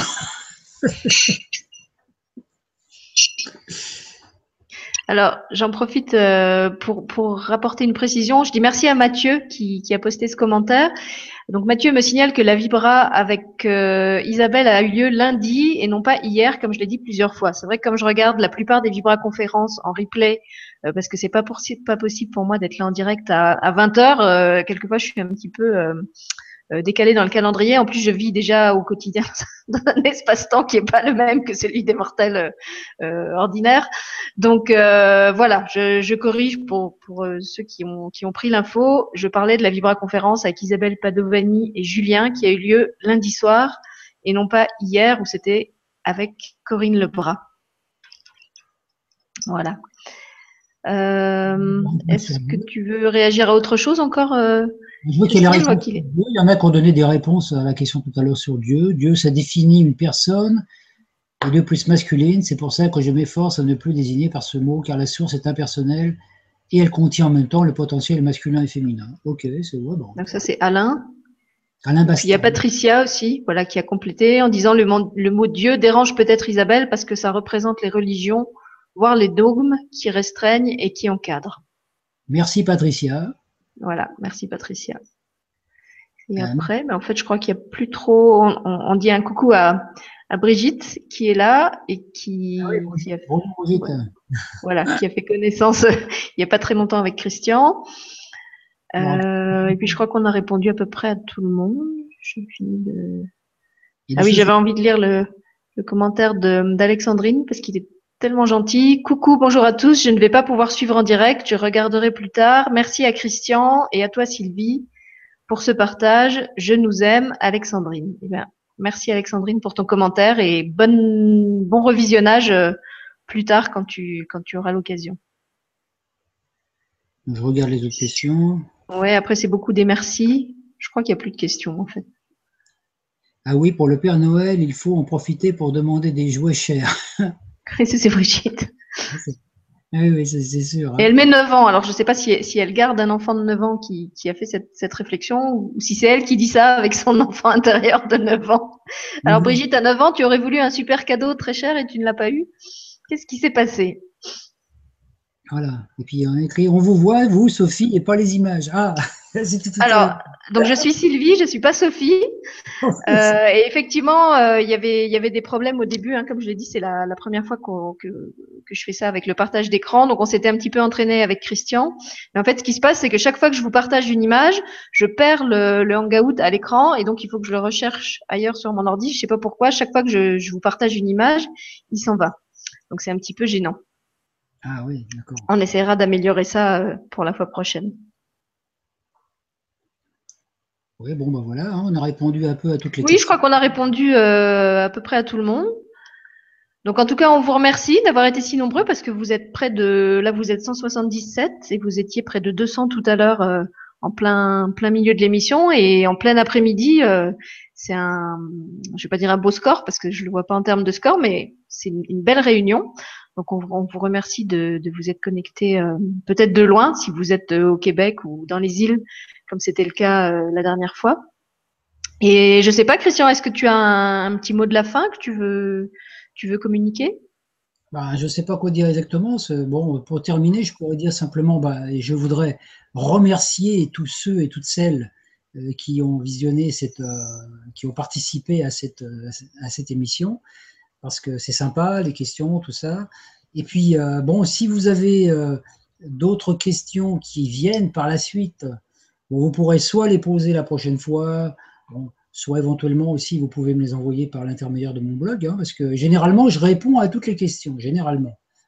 Ben, moi, ce que je suggérerais, Christian, c'est peut-être qu'il les poste, comme je te l'avais dit, soit sous la vidéo YouTube, soit sur le site du Grand Changement. Parce que si tu réponds par mail, en fait, bon, sauf si c'est vraiment une question personnelle, mais euh, peut-être que la question des uns peut intéresser aussi les autres et ta réponse euh, a fortiori. Et s'il les poste sur le site, en fait, tout le monde en profite. Tandis que si ça passe par les mails, ça reste entre vous. Euh, et du coup, l'info, alors soit tu vas être obligé de la répéter 20 fois, euh, soit elle, va être accessible qu'à une seule personne et, c'est dommage. Donc si c'est pas une question euh, vraiment d'ordre personnel euh, que ça porte sur le contenu de l'émission, postez-la peut-être plutôt en commentaire là après l'émission, soit sur la, vidéo YouTube, soit sur la vidéo du, site de la TV du Grand Changement. ne vous inquiétez pas si elle apparaît pas tout de suite parce qu'en fait les animateurs on valide les commentaires, donc en fait avant qu'ils apparaissent il faut qu'on les ait approuvés. C'est pour ça que ça en temps réel vous les voyez pas euh, apparaître tout de suite. Et à partir du moment où ils sont validés et approuvés, euh, Christian ou moi, suivant la, nature de la question, on pourra vous répondre par écrit et en faire profiter euh, tous ceux qui, pourraient avoir besoin de la même info ou de la même réponse. Mmh. Non, mais c'est bien, ouais, tu as raison, c'est mieux de faire comme ça, parce que déjà, et puis, ça fera moins de travail aussi. voilà, et puis par rapport, justement, par rapport à ta proposition de, de, poser les questions et de les reprendre la prochaine fois, moi je pense que c'est mieux de pas tout mélanger, parce que la, la, prochaine fois, on a aussi beaucoup de matière. Donc plutôt que de commencer la prochaine fois en reprenant des questions de la vidéo précédente, je préfère que tout reste sous la même vidéo et que la fois, la fois prochaine, on, on reste vraiment sur les thèmes, euh, parce qu'en plus, il y, en a beaucoup, je crois qu'il y a l'Atlantide, justement, il y a, il y a l'histoire de la de, de, des martiens, du, du enfin il y a, plein de nouveaux thèmes en fait qui vont arriver euh, à partir de la fois prochaine. Ça sera aussi plus vivant au niveau de la narration parce qu'il y aura beaucoup de dialogues euh, et en plus Christian les a écrits avec beaucoup d'humour, donc euh, on, a bien rigolé en préparant ça. Et donc voilà, je vous, je vous suggère de poser plutôt les questions en rapport avec cette émission-ci sous les vidéos euh, qui leur correspondent qu'au début de la fois prochaine, ou en plus ça risquerait de nous faire démarrer en retard si on commence à répondre à 10 ou 15 questions, et après on sera, on sera short. Ou si vraiment on voit qu'il y a beaucoup de questions qui restent euh, sans réponse et que ça vous, qu'on vous sent frustré, euh, ce qu'on pourra toujours faire, c'est de, de refaire une, une, quatrième émission où là on ne racontera rien, mais on reprendra vraiment, comme Julien et Gwénoline par exemple avaient fait pour, pour la numérologie, où on reprendra toutes les questions et où on finira de répondre à celles qui n'auraient pas encore euh, reçu de réponse, quitte à ce que ça soit une émission un petit peu plus courte, euh, s'il n'y a pas beaucoup, beaucoup de questions. Donc, on peut aussi faire comme ça. Ah oui, c'est vrai. Voilà, mais je pense que c'est bien de pas pas trop mélanger et faire une, grosse salade de, de connaissances et, et d'émissions. Oui, surtout il y a ceux qui n'ont pas vu l'émission là aujourd'hui et qui vont la regarder en replay. qui auront peut-être aussi des questions par rapport Voilà, tout à fait. Donc, ou bien vous, vous posez vos questions par écrit. S'il y en a vraiment beaucoup, on, on refera à ce moment-là un, quatrième euh, volet euh, qui sera exclusivement avec des questions-réponses. Et si euh, il y en a pas trop, et eh ben vous les postez sous la vidéo et Christian vous répondra par écrit sur la sur la page du site. Voilà voilà, bah, écoute, moi j'ai j'ai pas d'annonce euh, particulière à faire non plus, puisque la semaine prochaine on se retrouve donc avec toi et la fois d'après encore avec toi. Mhm. Euh, il y a une émission demain, je crois, sur LGC, mais j'ai pas regardé avec qui, j'ai pas regardé le programme. Je sais qu'il y en a pas ce soir. Euh, donc justement, ceux qui voudront regarder en replay auront le temps de le faire. Et puis, donc on vous donne rendez-vous mercredi prochain avec le, le, second volet de la saga, avec un nouveau Christian et euh, d'ici là, bah, je vous promets que je vais essayer de maîtriser un peu mieux le, partage d'écran euh, pour que vous voyez bien les images et, pas moi. On vous remercie, on vous embrasse et euh, en attendant, utilisez vos baguettes magiques. Vous avez dix doigts, vous avez un cœur. Utilisez tout ça et faites-nous part la semaine prochaine des, expériences et des, des retours que ça a donné. Au revoir tout le monde, à bientôt. À bientôt. Au revoir.